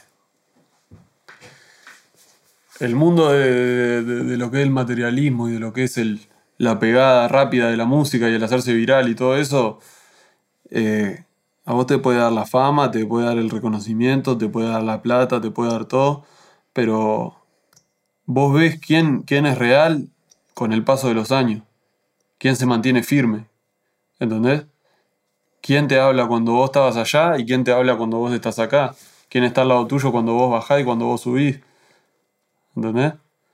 ¿Quién, quién está al lado tuyo cuando no necesita nada tuyo? ¿Entendés? Entonces solo eso, eso solo se puede dar con una línea del tiempo. Eso no lo vas a saber ni hoy, ni mañana, ni pasado. Lo vas a saber dentro de tres años. Dentro de tres años vas a saber si el que te dijo que era su hermano, eh, ¿dónde está? ¿Entendés? El que te decía hermanito, el que te decía bro, el que te decía nos vamos para acá, nos vamos para allá, en el momento de mayor éxito. Solo la trayectoria, tanto como artista y, como persona, te va a decir las, respuestas verdaderas de, de quién es quién, ¿entendés? De quién es quién y de, y de, y de todo, y de, y de quién está hecho para esto y quién no. ¿Entendés? Porque una cosa es estar hecho, yo qué sé, vos te podés hacer viral, pero hay que trascender, hay que aguantar, hay que... No es lo mismo uno que se hace viral y en cinco meses no lo conoce nadie. Como no sé, no, no me quiero poner a hablar de artista, pero el, el, el Gangnam Style, ponerle esas cosas, ¿me entendés? Yo qué sé, está, se hizo viral, el chino la levantó en pala. Pero vos no sabés ni quién es el Gangnam Style hoy en día, ni qué hace. Por tirar un ejemplo, ¿entendés? No, no, pero, o sea, no es para ofender a nadie. Pero yo creo que la, la- la verdadera demostrada que hay que hacer acá es aguantar. A mí lo que me hace respetar a una persona, eh, más allá de que, tenga los pies sobre la tierra, ¿no? Y que tenga el mismo respeto por mí que, yo le doy a, él, es a mí lo que me hace, lo que me hace admirar, como quien dice, artistas, es ver que se caen y se levantan. Yo no, no, no admiro al que está allá arriba. Porque vos podés estar allá arriba por arte de magia. Vos te tropezaste y caíste arriba de un trampolín y volaste para allá. Pero para mí es mucho más admirable el que se cae y se levanta, se cae y se levanta, se cae y se levanta. El que se sube todos los días ese bondi y va a trabajar. ¿Entendés? Y de repente saca un préstamo, de repente tiene problemas de salud, de repente tiene esto y lo otro, pero ¿quién le quita que viene laburando hace 20 años? Ahí te das cuenta que una persona es rígida, que no es una persona falsa, de mentira, de este mundo de mentira. ¿Entendés? Ahí la, la persona real eh, se, ve, se ve cuando medís la trayectoria. Sí, pasa que yo creo que hoy en día también hay un culto como. Capaz que viene la mano con esto que venimos hablando de las redes, ¿no? Pero hay un culto a la vida eh, ostentosa, al que tuvo el, el emprendimiento y ahora es multimillonario y se compró el auto y qué sé yo. Y ostentosa que, que en verdad es casi todo mentira. Es toda una mentira. Tenemos un sistema que está hecho para ostentar. ¿Me entendés? Ahí viene. Yo qué sé, brother. Yo hoy en día, si quiero, voy a una multinacional de todas las que me llamaron, le firmo, me dan tremendo adelanto, me compro tremenda mansión, me compro tremendo auto, me compro cinco cadenas, seis cadenas, y el que me vea en el Instagram va a decir, pa, mirate loco. En realidad es falso, porque estoy debiendo un préstamo, me dieron un préstamo y lo debo todo, y todavía los temas que yo saco no son ni míos, y estoy en un quilombo gigante, porque yo para. Pa, pa, ¿Entendés? Estoy en deuda, firmado de por vida con gente, y es todo un. Vendí el sueño de mi vida para mostrarte dos cadenas y dos autos y un apartamento. ¿Entendés? Entonces, también tenemos un sistema que no solo. eh, no solo hace famoso el que ostenta, sino que te facilita ostentar. Claro, sí. Los préstamos, las automotoras que te dan las cosas en Sí. 4.000 cuotas, para que el pobre vaya y en vez de trabajar y, y con el esfuerzo de su trabajo, el día que se pueda pegar un auto se lo pegue, para que vaya y saque 40.000 cuotas y suba 40.000 fotos al Facebook y diga, ah, yo no sé qué. Ya no tengo el auto. Después la gente se enferma y no tiene ni plata ni para ir a pagar a la, a la operación al, al médico, ¿me entendés? No, no tiene para ir a pagarse estudio, no tiene para mantener a. un montón de cosas. Entonces, digo, yo trato de escapar de toda esa vida. Trato de escapar. Yo sé que las cosas que tengo ahora, si yo quisiera simulacrar y ser un simulacro de eso, vos fijate que estás loco. Me saco un auto en cuota, me podría sacar. Podría andar en el mejor auto. Podría andar en un Ferrari si lo saco en cuota hoy en día. Ujú. Podría, podría tener. Podría sacar un préstamo hipotecario y pegarme la mejor casa en el cerro de, de Piriápolis y subir todos los días fotos con vista al mar. Pero eso es todo mentira, brother. Yo vivo en la vida real. Viene todo por. Viste que todo lo que yo te digo viene por un, por un lado. Viene todo por un- Todo en, una misma bola de cosas. Este, yo tengo los pies sobre la tierra. Y, bueno, y. Es real que está esa vida de, de, de tener a la gente estúpida pensándose que. vendiéndoles el cuento de que. de que. de que en lo material está todo. Cuanto más mejor. Cuanto más mejor, y si te podés sacar un préstamo 40 años y comprarte la mejor casa y el mejor auto, y después vivir como un gil esclavo toda tu vida de eso, mejor. Y ta. Y así la tienen a la gente, ¿no? Porque, que la- porque a los poderes le va a servir siempre que la gente sea. que la gente esté enga- a- enganchada a algo. Es lo mismo que como te enganchan en un contrato en la música, en la vida real te enganchan a una hipoteca, te enganchan a, a una financiación de un auto, a una financiación de un celular. Y, ta, y así te enganchan, porque es así. A los que están allá arriba no les sirve que la gente sea dueña de sus cosas. Les sirve prestar para que después la gente esté en deuda con el poder de allá arriba, que te dio el préstamo, que te dio el contrato, que te dio esto. Y todavía todas las redes sociales y todo esto no ayudan, porque... Para nada. Y no, no ayudan porque, claro, porque la gente busca el reconocimiento y se marea con los aplausos. Es así, se marean con los aplausos. de- por querer mostrar, por querer tener esa fama, ese reconocimiento, hacen cosas peores que cada vez le arruinan más la vida. Y yo qué sé, yo, ta, si hablando por mí, eh, por suerte nunca tuve ese deseo de reconocimiento, o sea, de ese estilo. Yo hay veces que, ponele, yo me ha tocado tocar en vivo y he tocado en lugares llenos hasta las manijas de personas, como en lugares que no se ha vendido mucha entrada. Y, y yo, por ejemplo, cuando no hay mucha gente, encuentro a uno que, que se sabe todos los temas y lo miro a él.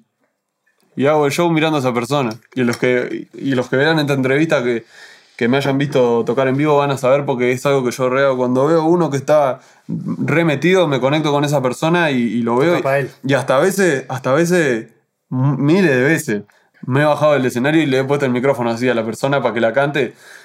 Eh, bueno, no sé a qué estaba yendo con esto. Un poco eso de las redes, la ostentación. eh, No, y así como te digo eso, te digo que también en algún momento, este, para la. O sea, cuando yo me pueda permitir comprarme una casa en arriba de un cerro que tenga vista al mar y, y comprarme un Ferrari, me lo voy a comprar. Sí, pero es distinto eso. Pero una cosa es cuando yo me lo pueda permitir y, y no andar simulacreando, y otra cosa es, ¿me entendés lo que te digo? Querer, querer frontear con cosas que no, cosas que no tenés o que, o que te tenés que arruinar la vida para tenerla, o Claro. tenés que, o tenés que entrar en, en mil cuentas para hacerla, ¿me entendés? No, pero es distinto incluso, porque vos podés tener la plata, podés comprarte, podés hacer todo eso, pero no tenés por qué mostrarlo todo el tiempo ni que tu en- identidad se base en mirá qué loco que soy la plata que hice. Claro, mirá que lo que hago y cómo vivo. Sí, yo creo que también eso es. Dentro de todo en Uruguay, para lo que es los países de América Latina, somos los más tranquilos en eso.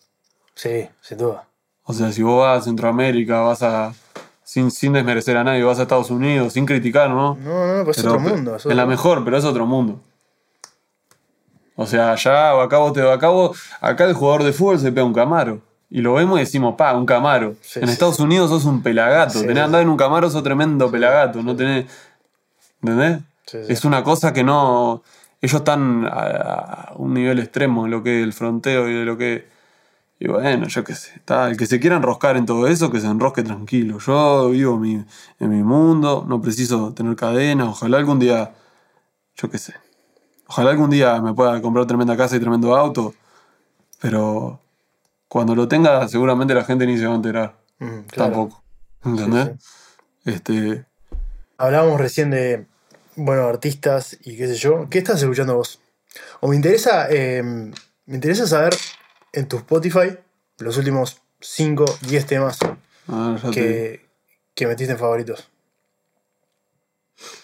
Ya te digo. Favorito no, no tengo porque no, no sé ni, ni qué. No sé ni cómo poner en favorito. Eh, los me gustan, en realidad, son canciones que te gustan. Bueno, mira. En mis últimos temas tengo Traficando Rimas del Cartel de Santa. Tengo El Incorregible de Tempo. Tengo Sicarios de Rubén Blade.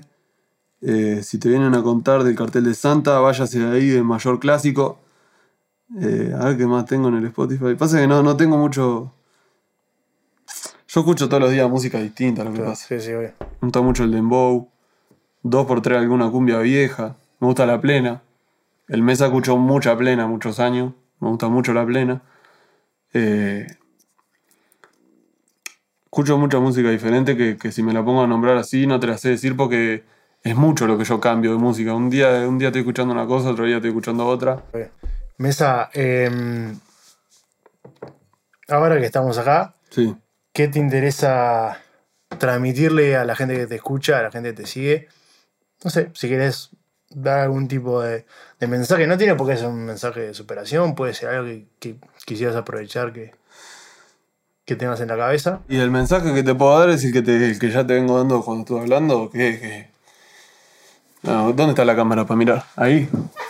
Bueno, mi gente, el mensaje que yo le tengo para darle a ustedes es que bien parado en la lona hay que ser buena persona. Como ya lo saben todos, no es, no es nada que nadie acá sepa. Y que no se mareen con la plata, no se mareen con los aplausos, sean gente, valoren a la gente que los rodea, valoren a la familia, valoren a los padres. Y esto, lo que hay acá adentro, esto acá, mirá. Esto, los seguidores, los mensajes, todo eso, todo mentira. Ustedes vivan la vida real, tengan los pies sobre la tierra, que eso es lo lindo de la vida. No se pierdan en todo ese mundo que se lo dice alguien que, que está un poco metido en eso, no hay nada bueno. Vayan por lo bueno en la vida, por las experiencias, por disfrutar, viajen, pásenla bien, que coman bien, bailen, duerman y salten y canten y metan de vaso en el váyanse a bañar a una playa. Eso es lo que tengo para decir. Un saludo a todos ahí y muchas gracias por el apoyo. Mesa, muchísimas Bueno, gracias. vamos por arriba, haber bien. venido, ¿no? Ya sabes. Un placer.